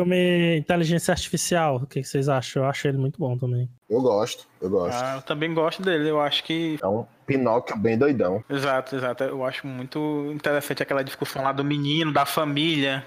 A primeira vez que eu vi, eu acho que foi no cinema, eu não gostei muito, mas eu acho que eu esperava outra coisa, sabe? A primeira vez que eu vi, eu fiquei com medo. Sério. E quando eu vi eu era criança, eu fiquei com medo também. Aquele filme tem um clima fantástico que realmente cria uma aura assim de estranhamento, sei lá. Bem dark. Quando ele tá procurando, sei lá, é estranho. O autor, então, o diretor, então, conseguiu atingir o objetivo dele, que é causar esse estranhamento, sei lá, essa coisa Com certeza. esquisita. Que é uma distopia que é alegre, que é bonitinho, que é um filme maravilhoso. É o Wall- Wall-E. Wall-E. É, hoje vai ser exibido no Cine Clube, inclusive. O Wall-E é lindo, excelente. Ele é muito fofinho. Cara, o Ali é uma. Eu não gosto, eu geralmente não sou muito fã de animação, mas o Ali eu gostei muito. É muito legal e é uma distopia, tem todas as questões lá. É porque o Wally também, ele faz muita referência ao cinema japonês de animação, entendeu? O filme tem 44 minutos ininterrupto, sem fala nenhuma, entendeu? E isso é muito raro no cinema americano de animação, entendeu? Na verdade, de modo geral. Tanto que um dos filmes que eu ia falar que eu gosto muito é Náusea do Vale do Vento, que é uma distopia ambiental também. Sim, Náusica é lindo. E é do Hayao Miyazaki, e justamente o, o John Lester é muito amigo do Hayao Miyazaki. E o Wally foi muito inspirado nos filmes do Miyazaki pra ser feito, entendeu? Até. Então, eu achei pertinente citar agora o, a Náusica. Náusica, eu li o mangá que foi lançado pela Conrad aqui no Brasil, mas só chegou a lançar cinco volumes. E o mangá, tipo assim, o filme é, não é nem o primeiro volume, entendeu? Ou seja, é um universo gigantesco o mangá. Eu, é um dos meus, das minhas distopias, dos meus mangás favoritos de distopias, entendeu? E o Náusica E o filme é incrível. coisa que ele que é bem comum nas distopias eh, desse período dele, que é final dos 80 e início dos 90, que é a questão ecológica, que Exato. é, é o centro da narrativa dele é o lance da ecologia, que é uma coisa que deu uma sumida e que eu acho que vai voltar agora. E o Wally sim, é também ambientalista, justamente nesse, nessa vertente de Náusica, só que mais voltada pro público americano mesmo, assim, pro ocidental. Vocês conhecem aquele desenho Hora de Aventura, não conhecem? Hum. Sim. Hora de Aventura se passa num mundo pós-apocalíptico. Ele não é uma distopia porque não tem a crítica, aquela coisa da crítica em si. Mas se você vê, realmente acompanha o desenho, ele se passa num futuro pós-apocalíptico, pós uma guerra mundial, pós uma bomba atômica, que é chamada a Grande Guerra dos Cogumelos no filme, entendeu? Então ele tem umas referências assim massa também. É, eu, eu, não, eu não sei se ele chega a explicar que foi uma bomba atômica e tal, é mais uma coisa Não, subentendida, eles né? chamam de a Grande Guerra dos Cogumelos. E Pois tem, uma- é. tem episódio que eles mostram a bomba atômica. Só que eles não dizem que o nome é bomba atômica, mas a gente vê a Como o bomba Luiz Felipe disse, eu acho que tem aqui ou ali alguns sinais de Sim. crítica. Tem umas pessoas lá que vivem no esgoto, no submundo, enfim, tem várias coisas nesse sentido aí que. Pois é, o povo doce, né? Eles foram criados por causa da radiação pós a bomba atômica que criou o povo doce e exterminou os humanos. A maioria dos personagens lá são mutantes, digamos assim. Exatamente. E tem até um- uns episódios que mostram que os humanos ainda foram dominados por máquinas, entendeu? Ficou um negócio muito distópico. Tem uns episódios muito distópicos em Hora de Aventura também. Tem uma saga aí que o Finn vai atrás da história da mãe dele e tem umas máquinas lá controlando os humanos, entendeu? Que restaram, entendeu? É bem distópico, assim. Bem Tem paradas coisa. muito loucas naquele desenho ali. Tem, pô, que desenho Ele viagem, é pô. muito bom por causa disso. E, e é pra um público infantil, né? Eles conseguem ainda transmitir. Com a loucura, ainda conseguem fazer uma coisa bem palatável até pro público infantil. Só que a gente, a gente fica só viajando nas ideias, né? Que as crianças não conseguem alcançar. Vocês lembram daquele Gataca, que é de experiência genética e tal? Sim, é um grande filme, é um livro também, mas o filme é muito bem feito. É muito bom, cara. Tu já leu o livro? O Gata que eu li. O Gata que era um dos filmes que eu ia falar e tal, que eu, que eu achei bem interessante, assim, a discussão distópica dele. Que ele tem um, um outro foco, né, que é um foco de, de meio especializações, né, de pessoas que são perfeitas, aquele lance de meritocracia, mas a falácia da meritocracia, né, e tal. Hum. Que vai pro, pro- vai pro um, um âmbito genético e tal. Gata que é, é um filme bem interessante, cara. Eu achei legal o, o do Gataca é que ele, ele causa bastante estranheza pelas, assim, pelas ideias e não tanto pelo cenário, né? Assim, Não, os cenários são até simples, né? Mas a ideia é bem louca. É, você vê aquelas cenas da- do- dos pais tendo que escolher é, como é que vai ser o filho e tal. É, E toda a estranheza que os personagens sentem e transmite pra gente, assim. Mas não é uma coisa que, que choca tanto visualmente. Outro filme que eu acho bem interessante, não é um dos meus filmes favoritos ou filmes distópicos favoritos, mas que eu acho que tem uma discussão interessante sobre repressão e alienação da polícia, é o Equilibrium, que é com o Christian Bale. É um filme na época que ele nem era um ator tão conhecido assim. A chamada do Equilibrium é esse filme vai fazer você esquecer Matrix. Pra tu ver como Matrix é importante. É, pô. Mas o que eu acho realmente legal é que o Equilibrium ele já tem um outro, outro foco, entendeu? Não é, é uma estética, a parte visual lembra o Matrix, mas o foco do filme é completamente diferente. Tudo bem que tem a questão da monitoração e tudo mais, mas o Equilibrium não, ele foca mais na, na- no dilema do, do cara que toma pílulas pra não ter emoção nenhuma. Se... Que é uma coisa do Aldous Huxley. Isso aí é do Admirável Mundo Novo. É, exato. É uma- se torna uma autoridade perfeita, né? Pra depois ele sair desse lance, né? Da, da, da alienação aos poucos ele vai saindo. disso. Tem um filme desse nessa vertente de, do, do sentimento, que eles erradicam os sentimentos, aí tem um negócio assim, quando tu, come, que quando tu sente algo assim, vamos supor, quando ele, a pílula não tá funcionando, né? Eles, tipo, entram em depressão. Aí a pílula é pra inibir isso, porque eles colocam os sentimentos como algo ruim, mas a depressão não é porque os sentimentos são ruins, entendeu? É por causa daquela sociedade mesmo. Mas o filme, ele dá essa ilusão pras pessoas de que a depressão que eles sentem é porque os sentimentos são ruins, entendeu? O nome do filme é até Equals. Eu não lembro o nome em português, é com a Kristen Stewart de 2015 e o nome do filme é Equals. Tem um jogo que foi lançado recentemente, eu acho que tem uma semana, chamado We Rap Feel, que é nessa direção também, de ficar tomar uma pílula de felicidade e tal. Eu achei muito interessante o enredo, eu não cheguei a jogar ele ainda, mas achei muito interessante esse enredo de uma sociedade pós-apocalíptica que tá tudo destruído. E os caras são obrigados a tomar, sei lá, três vezes por dia uma pílula da felicidade. E se não tomar é crime e tal, e tem todo um enredo a se desenvolver ao redor disso. O jogo vai girar ao redor do cara que não vai tomar pílula em algum momento do jogo. No começo tem as decisões, né? Em algum momento você não vai tomar e a polícia vai vir atrás de você. Aí você fica fugindo da polícia. E é um jogo bem estranho esse We Have Feel. O, o gameplay dele e ah, os vídeos, né, os trailers cinemáticos são bem estranhos. Me chamou muita atenção por causa disso. O, o cara que trabalha. é, Quem é o nosso personagem, né? O protagonista. Ele vai ter aquela função do mesmo cara lá do 1984, de ficar reescrevendo a história. Ele começa o jogo lá, numa máquina lá, que ele tá apagando as coisas da história, entendeu? Reescrevendo pro governo, digamos assim. É muito interessante. Eu não joguei, mas pareceu muito interessante. Agora tem que ver se na prática, né? É legal.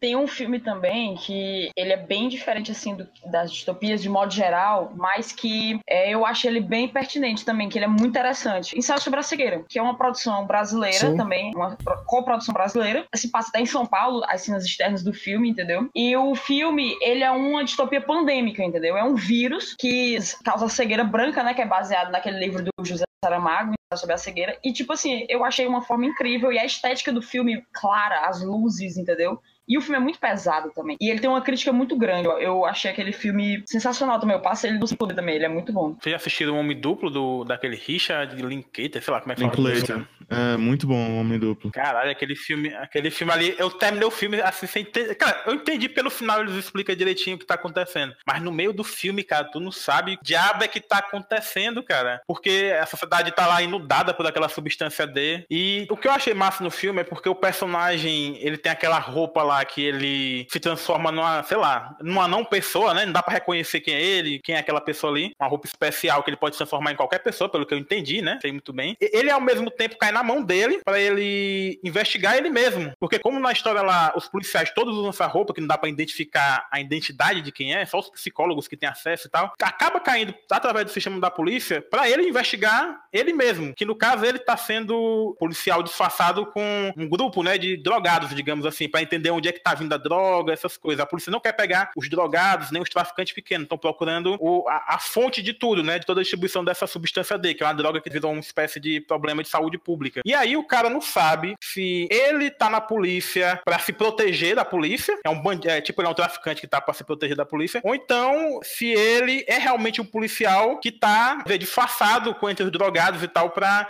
entender tudo isso. Aí fica tipo o filme todo essa loucura de ele não saber onde é que ele se encaixa, se é do lado da polícia se é do lado dos drogados e tal. É muito foda, cara. Esse filme é muito bom. Tem filmes que eu acho muito bons também, que meio que às vezes tem distopia ou tem distopia de uma forma secundária. Tem o Brasil, né, do, do Terry Gilliam. Tem um que é. Eu, eu não acho um grande filme, como a maioria das pessoas acham. Eu acho o, o, o mais recente melhor, inclusive, que é o Blade Runner. Ah, eu adorei o O recente. livro é muito foda, o livro do, do Philip Dick também. Inclusive, o Philip Dick tem diversas eh, narrativas distópicas, que uma delas, inclusive, eu ia falar sobre ela na minha pesquisa pesquisa de doutorado que era.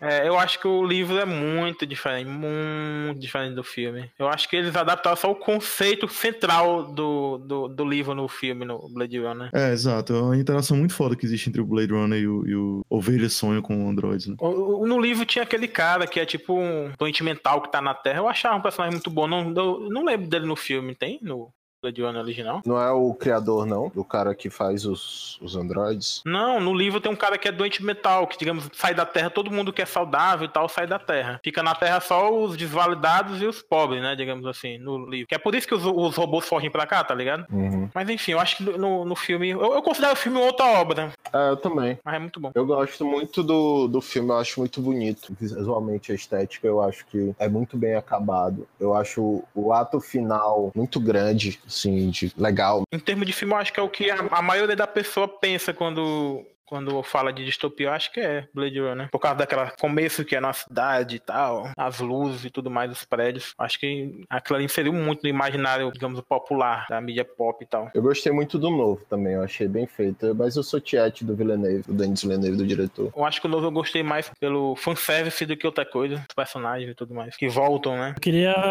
avaliar um pouco, ver aí o que é que vocês acham do seguinte. A maioria dos filmes que a gente tá falando e tal, eles têm a distopia como o ponto de interesse, né? A- Não é a distopia, mas o, o cenário, sei lá, distópico, apo- apocalíptico, ou cenário pessimista e tal, como o ponto central do filme, ou sei lá, da obra. Mas eu acho que tem alguns filmes, e geralmente acho que é o, o gênero, subgênero mais que mais explora isso seria os filmes de viagem no tempo, em que os personagens estão naquele cenário, mas ele não é o foco do filme, da obra e tal. Ele é mais um ponto de partida e o, o- a narrativa meio que se desenvolve mais como uma história particular daqueles personagens do que como uma, uma, uma análise e tal. A, a distopia é o, é o plano de fundo, tipo Exterminador do Futuro. Isso, não é, é. não- a distopia é só, digamos, o, o background da história, mas não é o que interessa pro filme em si. Isso, isso. Tipo, por, por exemplo, é, aqueles filmes. Tinha pensado aqui Looper, Dos Macacos. Tinha mais um que eu tinha, que eu tinha pensado. Não tô lembrando agora, mas é de viagem no tempo também. Eu, eu até gostei do Lupa, eu achei interessante. Eu gostei do Loop, eu gostei do Doze Macacos. O filme, ele, ele tem um, um andamento estranho, né? Porque ele tem um, não sei se é um lance de ritmo, que no final, quando o filme acaba, é que você fica, que você realmente gosta do filme, que ele tem um final bem, que ele encaixa o negócio no final, que é bacana. O Doze Macacos eu adoro, é Terry Gilliam, eu acho que é a melhor atuação do Bruce Willis. Um filme realmente muito interessante, a coisa de, de voltar no tempo, dele se perder dentro da própria cabeça. Eu acho bem da hora, eu curto muito Doze Macacos. A gente podia falar também de filme ruim, cara. Eu acho importante.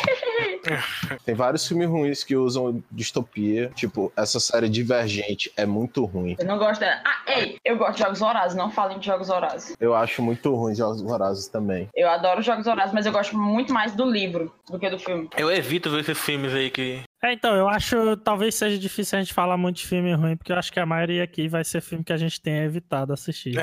é verdade. Mas se tiver, pode queimar, hein? Na verdade, essa saga de distópicos teens aí é meio chato. Por exemplo, X-Men Dias de um Futuro Esquecido é bem ruim. Maze Runner, vocês gostam? Também não. Maze Runner também não. Mas eu só vi o primeiro. Só vi o primeiro também, achei bem, bem paia. Não vi. O Doador de Memória é outro ruim também. Dador de memória é bem ruim. É, des- é desses, essas distopias teens, tô dizendo.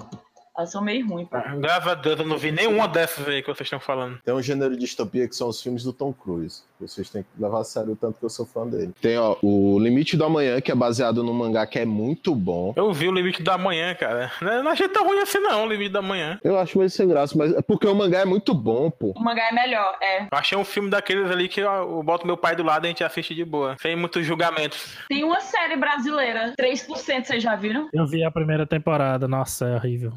É muito ruim, pô. Tipo assim, eu comecei a assistir, eu gostei, só começou a ficar muito chato, tá ligado? Aí eu Não, nunca eu vi mais até o final da primeira, até comecei a assistir o primeiro episódio aqui da segunda, mas Vocês gostaram de Elysium com o Matt Damon? Ah, eu gosto desse filme. O Elysium é aquele que tem aquele brasileiro, né? É, que é do diretor de Distrito 9. Eu achei bonzinho. Não gostou, não? Mais ou menos. Ele tem coisas boas, mas eu acho o protagonista é muito fraco. É porque tem muito filme assim que eu, como tu tá dizendo, eu simplesmente sento e, e assisto sem esperar. Uau, esse é um filme fodão e tal. O Elysium foi um desses. Filmes que eu me arrependi de assistir que são distopia. Depois da Terra, do Will Smith e do filho dele. É muito ruim. Peraí. Ah, aquele do Will Smith com o filho dele? É, é muito ruim. Ele é chato. A gente tava falando muito de clássicos, né? E quando você fala de filmes de distopia, vem na cabeça os que se tornam cano, parte do cânone que você diz assim, olha, esse filme tem coisas legais, faz isso e aquilo, mas eu acho importante também, se a gente tá falando do tema, esboçar que às vezes tem coisa meia boca que usa a estética para contar uma história. Como distopia é um,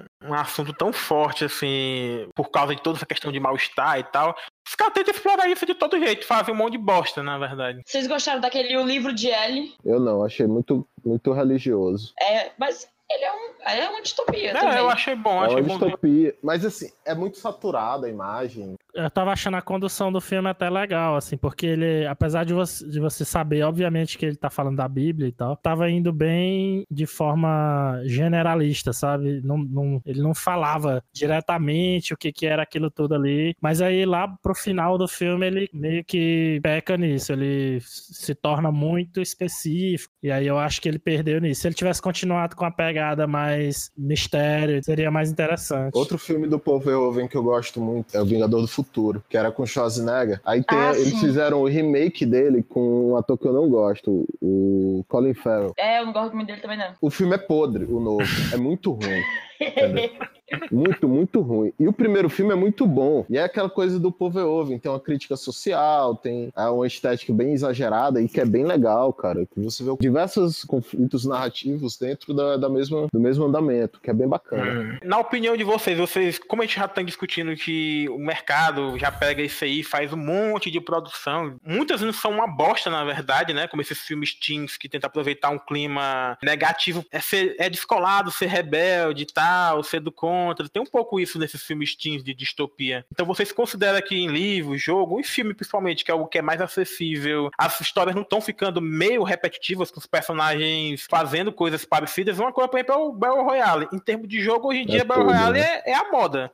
Toda, todo jogo eu tô fazendo Battle Royale. Battle Royale de, de, de, sei lá, eu ia falar de Bomberman, mas Bomberman foi o primeiro Battle Royale, na verdade, né? Cara- Então, não dá pra falar disso. Mas todo jogo hoje em dia, qualquer jogo de tiro, até se não for de tiro se lança, o cara quer botar Battle Royale, esse conceito aí de todo mundo se, o último sobrevivente, não sei o quê. Uhum. E eu vejo nos filmes também de adolescentes, esses que vocês falaram, Divergente, não sei o quê, são filmes também, tem uma coisa parecida e não muda muita coisa. Na verdade, o filme Battle Royale japonês, por exemplo, que eu citei de 2000, é Jogos Vorazes bebeu assim, encheu a cara dessa fonte, porque Jogos Vorazes é basicamente um Battle Royale. O, o filme mesmo, assim, ele realmente é uma cópia do filme, só que ele, ele abrange outras, outras coisas também, entendeu? Tem até um meme do, do Pulp Fiction lá, o cara perguntando como é que chama Jogos Vorazes em Paris. Aí o cara fala Battle Royale with Cheese. É sério. Gostei dessa. Não, mas assim, eu acho, assim, fala, falar minha opinião. Eu acho assim que o gênero, ele vai às vezes se tornar repetitivo, entendeu?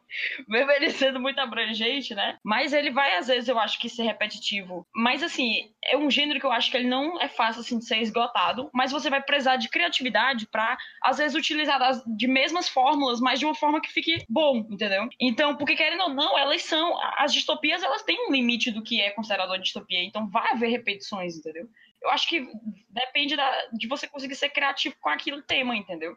E eu acho que é possível. Eu acho que o tema não é um tema esgotável assim tão fácil, entendeu? Eu até acredito que, à medida que for passando os anos, vão surgindo outros temas que vão poder ser temas que hoje em dia a gente não tem, que vão, vão se tornar temas que podem ser usados numa distopia, entendeu? Eu acho que sempre vai ter isso, essa renovação também, entendeu? Cultural. Como ela fala muito do presente, o presente tá sempre em movimento, então Exato. vai mudar junto com ele, né? Eu acho que pega muito o que eu falei também dos filmes de viagem no tempo, a mesma onda, assim. Eu diria que a gente teria, vamos usar um termo aqui, a distopia real, que seria esses, essas obras que realmente é, discorrem sobre um cenário, uma situação, enfim. E as distopias que são mais um subgênero meio de cenário, assim, de jogar aquilo ali ali no, no filme, ou sei lá, na obra, e só ser o ambiente, sabe? Só uma ambientação. É um plano de fundo, como se fosse. Não é, o objetivo do filme não é discutir uma visão pessimista de, de alguma coisa da sociedade. É basicamente eles estão pegando uma ambientação e colocando ali e criando uma história em cima. E eu acho que é isso que acontece com esses filmes teens. No caso, seriam coisas que tinham muito a explorar no background, mas eles não fazem isso. Eles querem saber só da história individual, Cara, só dos indivíduos. Uh... Não... É, exato. Porque assim, uh, se a história for, ela vai ser boa.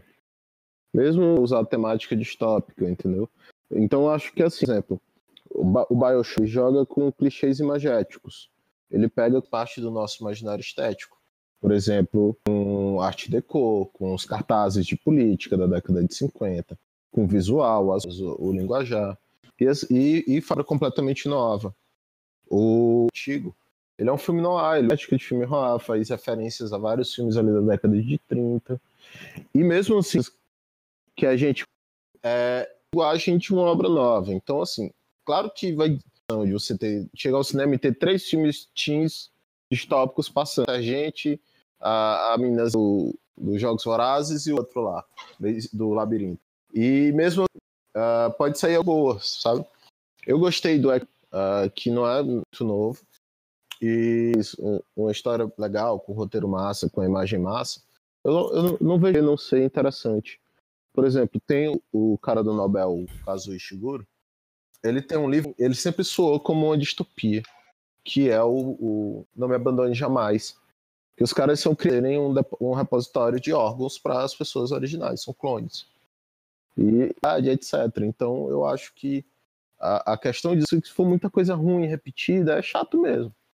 Mas uh, a história valecer. Eu acho que crítica da distopia, essa coisa de estar atento ao presente, vai continuar e tem muito pano para manter eu também considero isso. Não é questão de que o gênero vá esgotar, nem nada do tipo, mas tem os períodos de saturamento, né? Que estão produzindo muitas obras Sim. que usam aquele plano de fundo, ou então, enfim, querem ser uma estética distópica, mas não acrescentam ou acrescentam muito pouco ao gênero. Mas eu tenho percebido muito na literatura, pegando mesmo, sei lá, tu vê a Amazon Brasil nos últimos seis meses, tu vai ver lá obra de feminista com distopias falando. Sim. Obras tipo que não seriam feitas em outra época, pelo menos não no Brasil, né? Feministas escrevendo distopia, até utopia também. E também tem um outro lado, que é os reaças escrevendo distopia com feminazes, não sei também, o quê. Entendeu? Hum, eu acho que em termos de inovação, em termos de produção, está sendo produzido coisas boas, coisas interessantes, coisas contraditórias, coisa ruim, né? Mas eu acho que tem uma esperança, sim, de que com o tempo a gente vai vendo cada vez obras mais interessantes, obras que não vão ficar paradas só naquela estética uhum. pré-definida de que era distopia lá no Nós, né? Que a gente falou como é que é essa estética. Não vão ficar ali, os caras estão indo para outro rumo. E é o normal, né? O que acontece. Então sempre vai surgir. Mas tem muita coisa ruim também sendo feita, né? E muita coisa que é, é, é, repetida, que é só os personagens mudando. Tem muita acrescentação. Pois é, o que eu quis dizer não é nem que esses filmes são necessariamente ruins e tal. É só que, inevitavelmente, como é um gênero, um subgênero, uma forma, um tipo de, de narrativa que faz sucesso e chama atenção, as pessoas vão querer absorver aquilo ali, né? Só que muitas delas, ela, vamos supor, o cara tá, tá escrevendo um filme que o objetivo dele não é discutir uma, uma visão negativa de alguma coisa, mas ele acha que pegar aquela estética ali de distópica é interessante. Então ele... Imagina o tanto de filme que produtor de cinema em Hollywood não deve receber, que é a mesma merda. o cara tem que tacar fogo. Fazendo. Eu acho que de uns 15 que a Netflix lançou com esse tema futuro, não sei o que, deve ter prestado um que é aquele que é bem legal. É o canal Isso, é né? Eu tô enrolando, eu tô enrolando pra ver esse filme faz tempo, cara. Não, ele é bom. Me dá uma, aquela preguiça, mas eu, mas eu quero muito ver. É bom, pode ver. Eu sou muito fã da, da Natalie Portman, muito fã mesmo. Would you kindly? Powerful phrase. Mr. Anderson. Eu queria só começar falando brevemente de um jogo que eu comprei há uns anos na Steam, que é Choice of Robots, que é um adventure text game, que eu acho que ele tava custando uns 10 reais na época, é um jogo bem baratinho. Eu sei que por ser texto é meio literatura, né? Porque. Mas eu queria ainda inserir ele nessa parte mesmo de jogo, porque é um. um apesar de ser um, uma sei como é que é em português, aventura de texto, sei lá. Texto interativo, eu acho. Ou literatura interativa. É, ele é muito interessante porque, apesar de ser uma literatura interativa, ele tem. O personagem tem status, tem características tipo carisma, que vai modificando as opções de escolha durante o jogo. E ele narra basicamente a história de um cientista que, tipo, tá na universidade e ele tá desenvolvendo um robô que vai causar singularidade, né? Que é o momento que o robô ganha autoconsciência e tudo mais. E dependendo das características que tu bota no teu robô, tipo, quer que teu robô seja mais bonitinho, quer que ele seja mais parecido com o humano, quer que ele seja mais agressivo, vai mudando a história. No final, vai ter um conflito entre humanos e os robôs, né? Porém, como começa esse conflito, como ele se é, desenrola, vai depender dessas escolhas que tu fez montando o teu robô. E é muito legal por isso, porque tu vai montando, apesar de ser texto, tu vai montando o teu robô, vai escolhendo as características dele, as características, as peças. É um, um jogo assim que.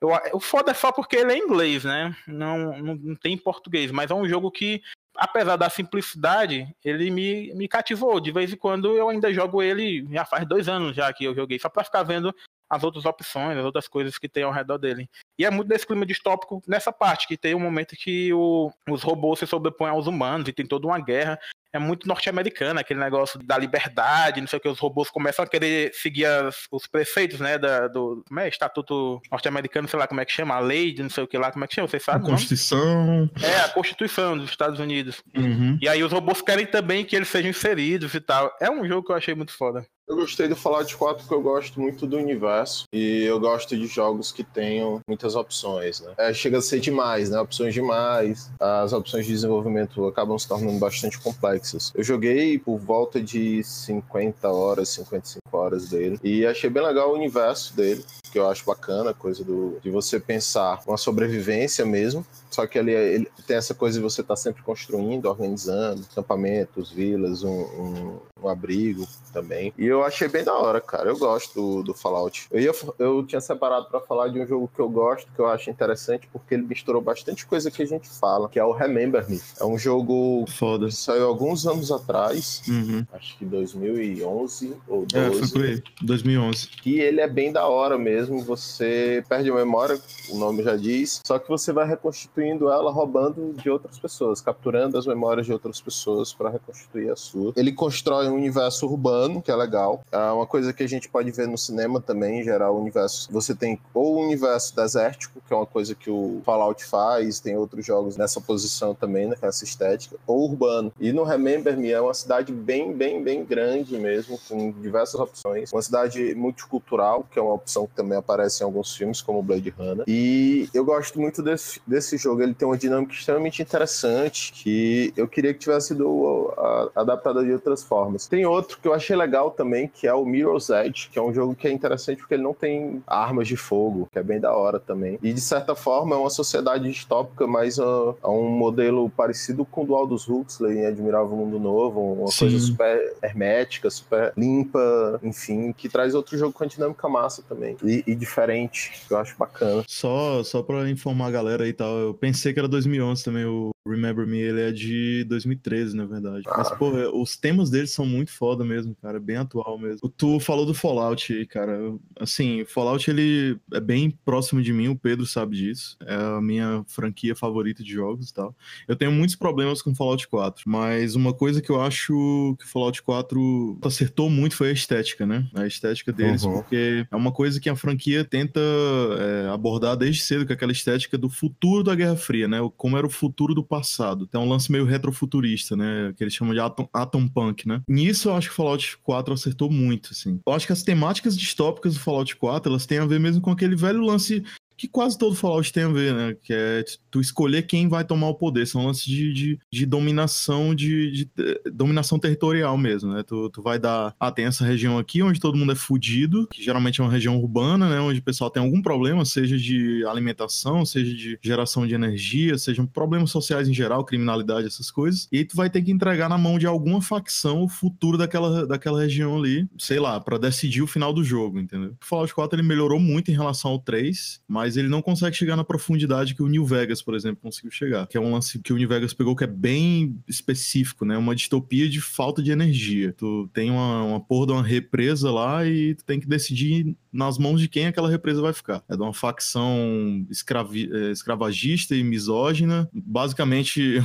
um, um, reconstrucionismo romano, ou tu vai colocar nas mãos uma, de uma nova república nacionalista e, e, burocrática, ou na mão de um cara autocrata, ou, tipo, entrega na mão do povo pra ficar um negócio meio, meio é, anarquista e tal. É muito foda as discussões no New Vegas, cara. Eu acho que o New Vegas ele tem muitas discussões assim, que envolvem distopia. Tinha uma série que era que é esse lance de energia também, que a, que a energia tinha acabado e virou uma distopia. Agora eu não lembro como é o nome. Mas assim, é um tema muito massa, porque se você pensar as possibilidades, tem muitas. Uh, Revolution, o nome da série. Ah, tá, massa. Tem muitas narrativas distópicas que elas escolhem um elemento específico para ser o catalisador do elemento narrativo. Por exemplo, no Perfura Neve, que é o. Eu não lembro como é o nome do filme que fizeram, que é até com o cara que é Capitão América. Ah, o Snowpiercer, né? Com, é, o com... Snowpiercer. Uhum. Que é o. Chris Evans. Sim, sim, que é uma história legal, que é um trem, né? Uhum. Que é um trem que é um moto contínuo. Ah, eu acho que eu tenho que explicar o que é moto contínuo. Moto contínuo é uma máquina perfeita, que ela continua em movimento perpétuo sem precisar de energia ou de ela funciona por si mesma. O trem, ele usa essa ideia, mas como um organismo que tenta sobreviver em um mundo que congelou. É, o, o, mundo congelou excessivamente e esse trem é um organismo, só que dividido em classes sociais, etc. Que é uma coisa bem comum também, a, a divisão por classes sociais em narrativas distópicas. Eu acho que eu fico sempre dando volta para bater no Bioshock, mas o Bioshock 3 tem isso, tem uma fase que você, você é bem demarcada a coisa das classes sociais, tem um momento lá em que você participa de uma revolução social, para mostrar por porque esses temas, eles, de alguma forma, eles estão próximos. Seja uh, o que orienta a narrativa central da, da, do universo né, da, da, distopia, seja como ele está quase sempre ligado a uma questão política, que é uma coisa que eu já tinha falado antes. É, o Bioshock dá muito pano pra manga, cara. É, eu acho que a gente vai ter que falar separado sobre ele depois. Mas é, ele tem, é muito foda. Um tema que eu acho recorrente, sim, que eu queria saber de vocês e tal, que não só em videogames, cara, mas em ficção distópica em geral, que quase toda narrativa distópica,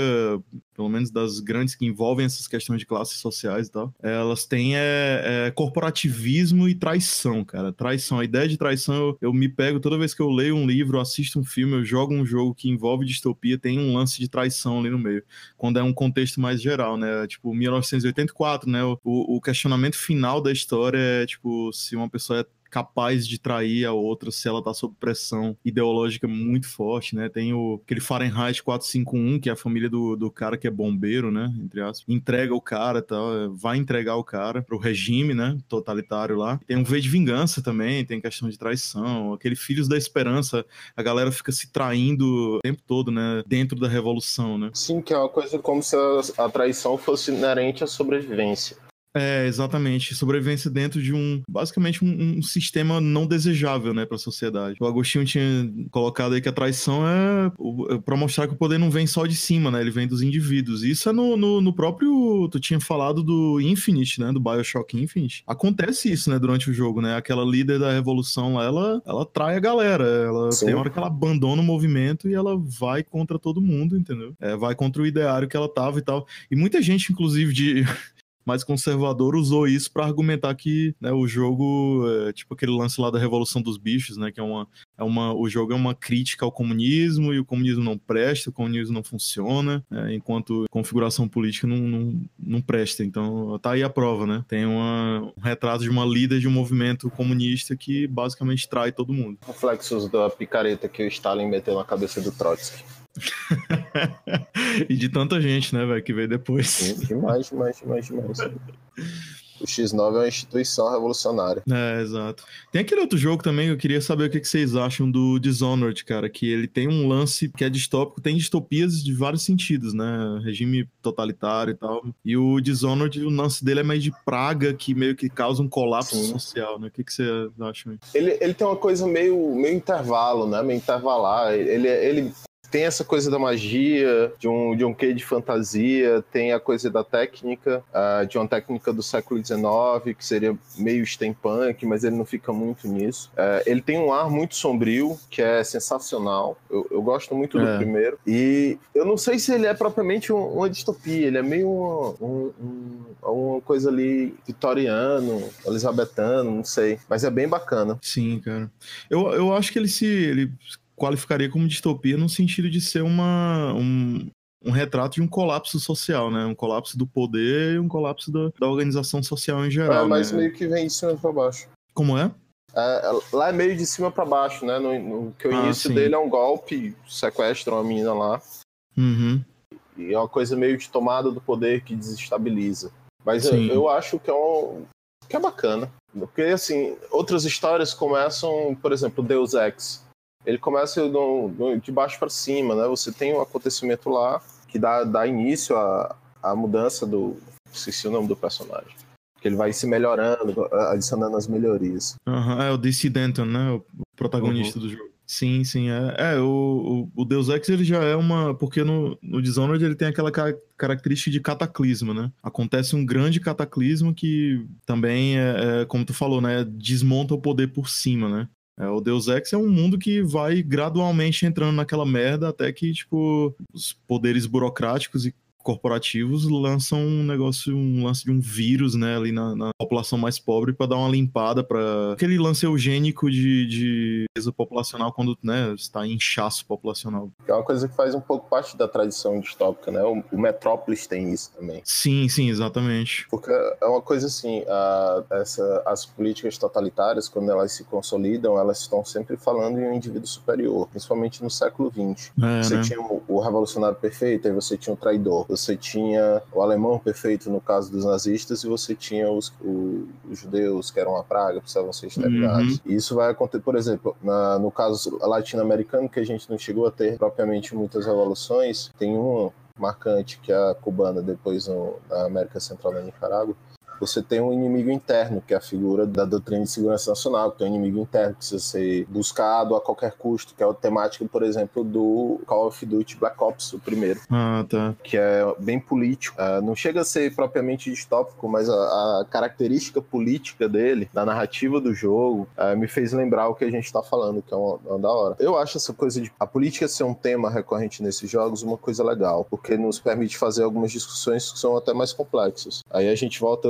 voltar pro BioShock de novo, né? O primeiro BioShock, ele tem uma coisa sensacional na estética dele, porque ele é baseado, a estética dele é uma sátira do objetivismo da Ian Range. Quando você entra no farol, na primeira, no primeiro conjunto de cenas do jogo, você vê um cartaz dizendo que não somos capitalistas, não somos comunistas, nós somos o máximo do homem, nós somos o alto é. do homem que é a coisa do objetivismo da Ian Hand, que eu já falei, que pensa um homem racional extremo, uma racionalidade extrema que pode levar a humanidade a chegar a um futuro um ideal, né? maravilhoso, etc. E a história do BioShock é justamente que isso dá errado. É, o, o objetivismo, inclusive, é um discurso que tem ganhado muita força, né, ultimamente. Sim, faz é. parte muito da coisa do que eu tenho falado do capitalismo, que é o capitalismo de vigilância.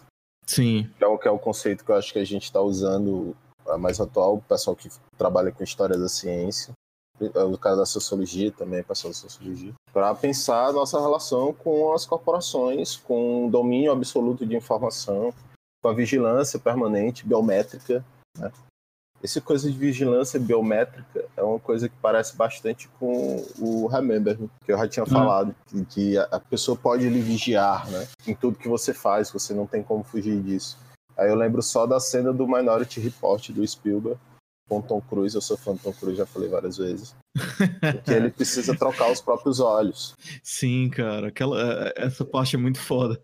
Cara, o lance da espionagem, da, da, vigilância, né? A vigilância que ela vai descentralizando, né, cara? Ela começa como um ideal de um governo centralizado e ela vai espalhando para o discurso da, das, dos indivíduos, né? Da sociedade.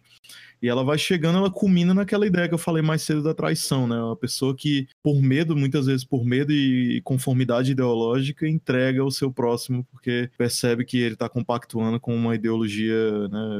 Sei lá, dissidente, alguma coisa do tipo o lance do 1984. Uma coisa que eu acho interessante que tá em todos esses jogos, Zorna, Bioshock, Remember Me é muito essa questão do transhumanismo, né? Que tá em certo sentido em todos eles, que é até uma justificativa para nossos personagens, digamos, terem Poderes. poderes, digamos assim. É, um É, elemento narrativo comum nos jogos que se tratam de distopias, digamos assim, esse personagem que tá ali entre o linear entre o humano e o pós-humano.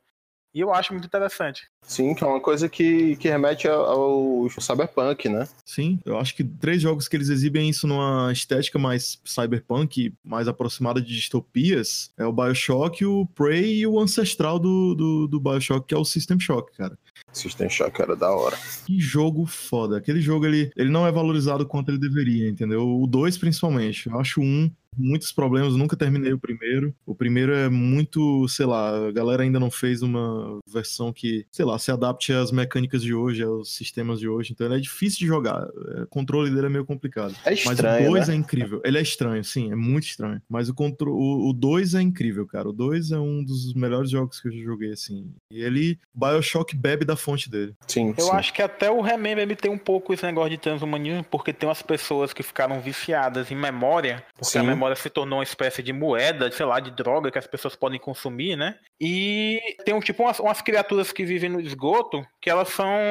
O, o DNA delas entrou em colapso, digamos assim, de tanto consumir memória. E eu acho muito interessante toda essa é, representação que tem. O Remember Me, cara, pra mim é o jogo mais bonito que se passa numa distopia. Eu lembro que o estúdio, apesar de hoje o jogo ser lembrado como um bom jogo de futurista e tal, eu lembro que o estúdio quase entrou em falência, o estúdio que produziu ele. Porque não teve boas vendas, não teve boa repercussão. Apesar de eu considerar a história boa, considerar o ritmo dele fácil de seguir, não tem muita coisa complicada em nada. É um jogo basicamente você vai batendo e seguindo em frente. E tem uma história interessante, uma ambientação muito, muito, muito bonita.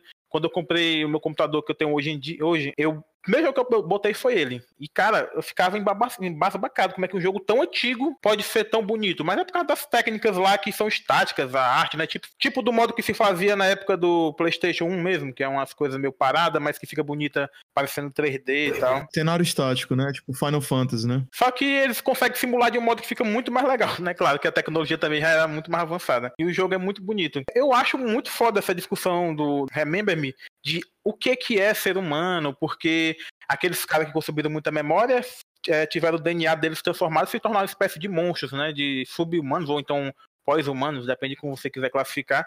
E ao mesmo tempo, as pessoas que estão normais daquele lugar, elas todas passaram por procedimentos de reconstrução de memória, às vezes até apagar da memória dela, seja porque ela quis ou porque outra pessoa fez isso. E aí, tipo, o que, que é ser humano? O que que. A- é, não é as nossas memórias que são. que constituem quem somos e tudo isso. Eu acho que é muito bem discutido, que eu acho que é por isso que Remember Me é um jogo muito foda. Mas como eu disse, ele não foi muito bem recebido. O estúdio quase entrou em falência, inclusive é o mesmo estúdio do Life Strange, que o estúdio, tá, o estúdio tava tipo no buraco e os caras com Life Strange conseguiram tirar do buraco. Eles reciclaram a jogabilidade do Remember Me de rebobinar tempo no Life Strange, só que investindo mais no roteiro do que no gráfico. Porque eu, eu acho o roteiro do Remember Me bem feito e tudo mais. Porém, não, não chamou atenção. Já o Life Strange é uma coisa mais teen e tal. Reciclando esses conceitos de jogabilidade que tinha no Remember Me, eles conseguiram não gastar tanto e investindo mais no roteiro, um gráfico mais estilístico, e o jogo salvou o estúdio. Mas eu queria só lembrar isso, que o estúdio, tipo, apesar de ser um dos jogos mais lembrados quando se fala de distopia em jogo, ele não foi um jogo bem sucedido. É um jogo que deixa uma memória legal, cara. Ah, eu, ah, por exemplo, eu nunca gostei muito assim do Deus Ex. O Remember Me eu gostei, gostava bem mais. Porra, cara, que história é essa? Tá querendo sair na briga aqui, pô? Ô, Deus, é. Tô brincando. Mas eu, eu tenho a mesma crítica do Luiz Felipe, eu acho o Deus Ex estranho. Eu acho que muitas vezes o jogo parece um pouco vazio, pelo menos na minha experiência com. Qual é o a- aquele antes do recente? Qual é o nome? É o Deus Human X Revolution? É, né? o Human, o Human Revolution. O, esse Human Revolution, eu acho que eu não consegui me ligar com o personagem, com o mundo, apesar de achar muito foda a ambientação, a história. Eu tive esse problema. Claro, pode ser só uma coisa minha, mas eu não consegui me interessar em ver o que, que ia dar naquilo ali. Eu tive esse problema com Deus Ex Human Revolution. O Mankind eu não, eu não, não joguei muito do Mankind, então eu não, tenho muito a dizer. Eu tenho ele, não joguei. Aham. O, o Mankind, cara, é, como a gente tava falando antes de começar o podcast, a gente tava falando do Witcher. E eu tenho uma opinião controversa do Witcher, eu acho o 2 melhor que o 3. Eu acho a mesma coisa, eu tenho uma opinião controversa sobre o Deus Ex também. Eu acho o primeiro o melhor Deus Ex, sim, que ele... Eu tenho muita coisa a falar sobre Deus Ex, o Agostinho já postei lá no, no diretório um texto sobre Deus Ex, mas aquilo ali não, não é, sei lá, é uma parcela do que eu acho de, de bom no Deus Ex, assim. Em termos de dinâmicas narrativas, é, é, como é que se diz? Bifurcações narrativas, né, que tu toma quando tu escolhe um certo caminho. É, de mecânica, a diversidade de interação que tu tem com o ambiente, ou com o combate, ou com personagens. E a discussão política do jogo, que é incrível, cara. É uma discussão muito madura, apesar de ter aquele lance barato de conspiração, Illuminati, aquela porra toda. É, cara, quando chega nessa parte do Illuminati. Mas é, é só, cara, é aí que tá. É aí que tá, cara. É aí que tá. Só o nome. Se tu tirar o nome Illuminati e colocar qualquer outro nome inventado pelo, pelo pessoal lá do, do da produção, fica uma coisa bem mais palatável, entendeu? É porque Illuminati é uma Sim. coisa que atrai mesmo um, né, uma é, não sei, é bizarro, eu não gosto, eu acho barato, eu acho uma técnica barata de se tu, tu tratar acho, de conspiração. Só me lembra Dan Brown. é, exatamente. Anjos e demônios, aquele lance todo. Eu também achei isso, tu tá dizendo, de que se tirasse o nome Illuminati, daria outra coisa. É, Mas o, tu vê aquele nome ali, cara, é muito estranho, cara. Tipo, contradiz um pouco o que tava sendo criado na estética da narrativa, a seriedade, sei lá. Porque quando chega numa parte lá, nessa parte que tem a teoria lá do negócio da conspiração, os caras que coordenam o mundo, não sei o quê, bota a palavra Illuminati parece tirar a seriedade de, de toda a discussão que tava tendo. Para mim, teve esse impacto, né? Não, pois é, é, só, é como eu disse, é o nome, cara. Porque se tu tirar o nome, se tu jogar de novo Deus Ex hoje, é, eu já joguei ele mais de uma vez e tal. Na primeira vez eu senti muito mais isso do que na segunda. Se tu jogar o, o, o Deus Ex hoje, tirando esse nome é, Illuminati focando mesmo na discussão que está sendo feita ali, o lance de entregar poder, a quem entregar o poder, aquele lance do New Vegas que eu falei mais cedo e tal. Eu acho que inclusive o Deus Ex faz isso melhor do que qualquer Fallout. Não, na verdade eu acho que o Deus Ex é o jogo que trata de modo mais sério e mais decente todas essas discussões de política, de Sim, poder. Cara. É o jogo mais bem construído nesse sentido de discussão. Cara, é, em termos de, de política e de opções e rivalidade de poder, eu gosto muito, eu sou muito fã do Mass Effect, da série do Mass Effect, hum. principalmente o uhum. primeiro. Que a questão política é tão grande que você passa mais tempo lendo do que mexendo nos controles. escolhendo as ações e tal. Isso vai ser levado até o terceiro, que apesar de não ter chegado ao clímax em que muita gente espera, eu achei bem legal, em que uhum. você tem uma decisão que muda o futuro, né? Permanentemente. Tô ligado. E eu acho ligado. bem da hora. E é um universo em que você discute política, você tem a questão dos rankings, as hierarquias, você tem as espécies, os tipos de conhecimento. Eu acho uhum. bem da hora. O, eu boto o Mass Effect e o, e o. Como é que é o nome do jogo? Deus Ex no mesmo nível, assim, de trazer tanta informação, um universo tão bem construído que você se sente militando por alguma coisa ali dentro daquele sim, universo. Sim, É, exato. Eu também tem isso mesmo. Sim, eu, eu, sinto a mesma coisa, claro que não na mesma escala, né? Porque até o formato do jogo é diferente. Mas eu sinto a mesma coisa com o BioShock, cara. Eu acho o BioShock, ele também é um dos meus jogos favoritos. Eu, todo ano eu renovo a minha. Eu sou bem religioso com esse negócio de top 10 e tal, filmes, livros e jogos e tal. Todo ano eu renovo a minha lista de top 10, o, o Bioshock sempre tá nela, o Deus Ex sempre tá nela. Mas eu gosto do Bioshock e assim, esse envolvimento que o Agostinho disse aí com tu se sente parte da militância do jogo e tal, do, que, do Deus Ex, eu sinto a mesma coisa no Bioshock, cara. A diferença é que, claro, tem até um vídeo muito bom no canal americano, Errant Signal, o nome do canal, vou colocar o nome aqui também, que o cara fala sobre dissonância narrativa, né, em jogos. Ludonarrativa, desculpa. Dissonância ludonarrativa. Que o Bioshock, ele te dá uma ilusão de escolha, mas ele não te dá escolhas, né? E eu acho foda como eles incorporam isso no discurso do jogo. O discurso do jogo, desde o começo, é aquele lance do Would You Kindly, né? Que é o. É, você poderia, por favor, né? Por gentileza, né? É, que é a palavra-chave para controlar o teu personagem. Eu não sei quem não jogou Bioshock, eu acabei de dar um spoiler absurdo. Não, mas. Quem jogou é... Bioshock até hoje. Não vai ser isso que vai estragar a experiência, não. Pois é, 2007, né? Não, é. E não, e não perde, não, jogando só saber só isso. É, não, eu, eu, eu, concordo, eu concordo. Eu acho que a pessoa sabendo isso, ela não acaba não perdendo muita coisa. Mas tem gente que se importa muito com spoiler. Mas sei lá, foda-se. É... Ah, não, cara, eu vou fazer um canal no YouTube só pra ser o canal spoiler, só pra soltar spoiler. Sério, é um projeto sério. Mas enfim, só voltando aqui ao Bioshock, pra não sair muito. O Would You Kindly, né? O Por Gentileza, é uma frase que todos os personagens que são meio que inimigos no jogo usam, né, pro protagonista, que é o personagem que você tá controlando, obedecer, né? E essa é uma técnica muito foda que os que, o, que a galera que produziu o jogo desenvolveu para explicar, para justificar a linearidade, porque ali tu não tem escolha, entendeu? No BioShock ele te dá, ele é um jogo que era para ser de escolha, ele é um jogo shock, né, um do, da, da série do System Shock e tal, ele é meio que um sucessor espiritual. E o System Shock ele tinha um lance de escolha muito forte. É, o BioShock ele já não carrega isso, ele é um jogo bem mais linear. E eu achei muito massa, apesar de, desse vídeo, desse canal que eu falei do Errant Signal, falar que existe uma dissonância ludonarrativa da escolha que tu pode ter e na verdade tu não tem. Eu acho que é uma maneira genial que o, que o estúdio criou de explicar por que, que o jogo é linear, entendeu? Tu diz ali, tu, a galera praticamente manda em ti geneticamente por dizer uma frase, entendeu? Tu vai obedecer o que todo mundo fala porque o pessoal fala por gentileza. Would you kindly? Powerful phrase. Mr. Anderson. Bom, é, que eu queria que cada um dissesse qual a importância da distopia, o que, que vocês acham de por que até hoje seria um gênero que é relevante. Eu acho massa. Ah, assim, eu gosto muito de distopia. E gosto principalmente essa coisa de que ela está sempre mudando com o tempo, com a estética que alimenta ela. E que a gente tem sempre algo para estar tá com o pé atrás, para ter um certo pessimismo. Se hoje a gente vive o capitalismo de vigilância, Uh, provavelmente as distopias que serão feitas hoje vão falar sobre essa vigilância e que é que inclusive já foram abordadas, né? A vigilância é o tema do 1974.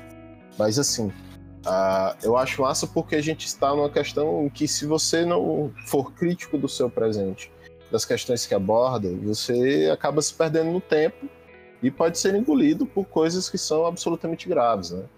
Eu acho que a distopia ela tem um valor mesmo de quase didático, da, da, da gente permanecer crítico e atento. Eu vou pegar mais ou menos a mesma direção do Luiz Felipe para dizer que, para mim, a distopia é interessante também pela questão estética, porque eu gosto muito dessa perspectiva de um mundo desolador, que é muito um clima de qualquer obra de distopia, seja em qualquer mídia, e também porque, como ele falou, a distopia ela fala sobre o presente. Então, apesar de ser, sei lá, ano 3000 que tá se passando, a distopia fala muito dos problemas que a gente tem agora de uma maneira que qualquer pessoa pessoa possa entender aquilo ali, mesmo que usando um imaginário muito exagerado. Então a distopia para mim é importante por esse caráter que não é inerente dela, mas que é muito usado com ela, que é essa coisa subversiva de falar que o presente não tá bom. O reacionário pode pegar isso aí e falar que o presente não tá bom também. É o direito dele de fazer as distopias dele, né? Mas para mim tem muito essa característica forte de mostrar que algumas coisas do presente pode levar a gente para um desastre inominável, né? Então, para mim, isso é a importância da distopia. Eu vou só acrescentar o que vocês já disseram,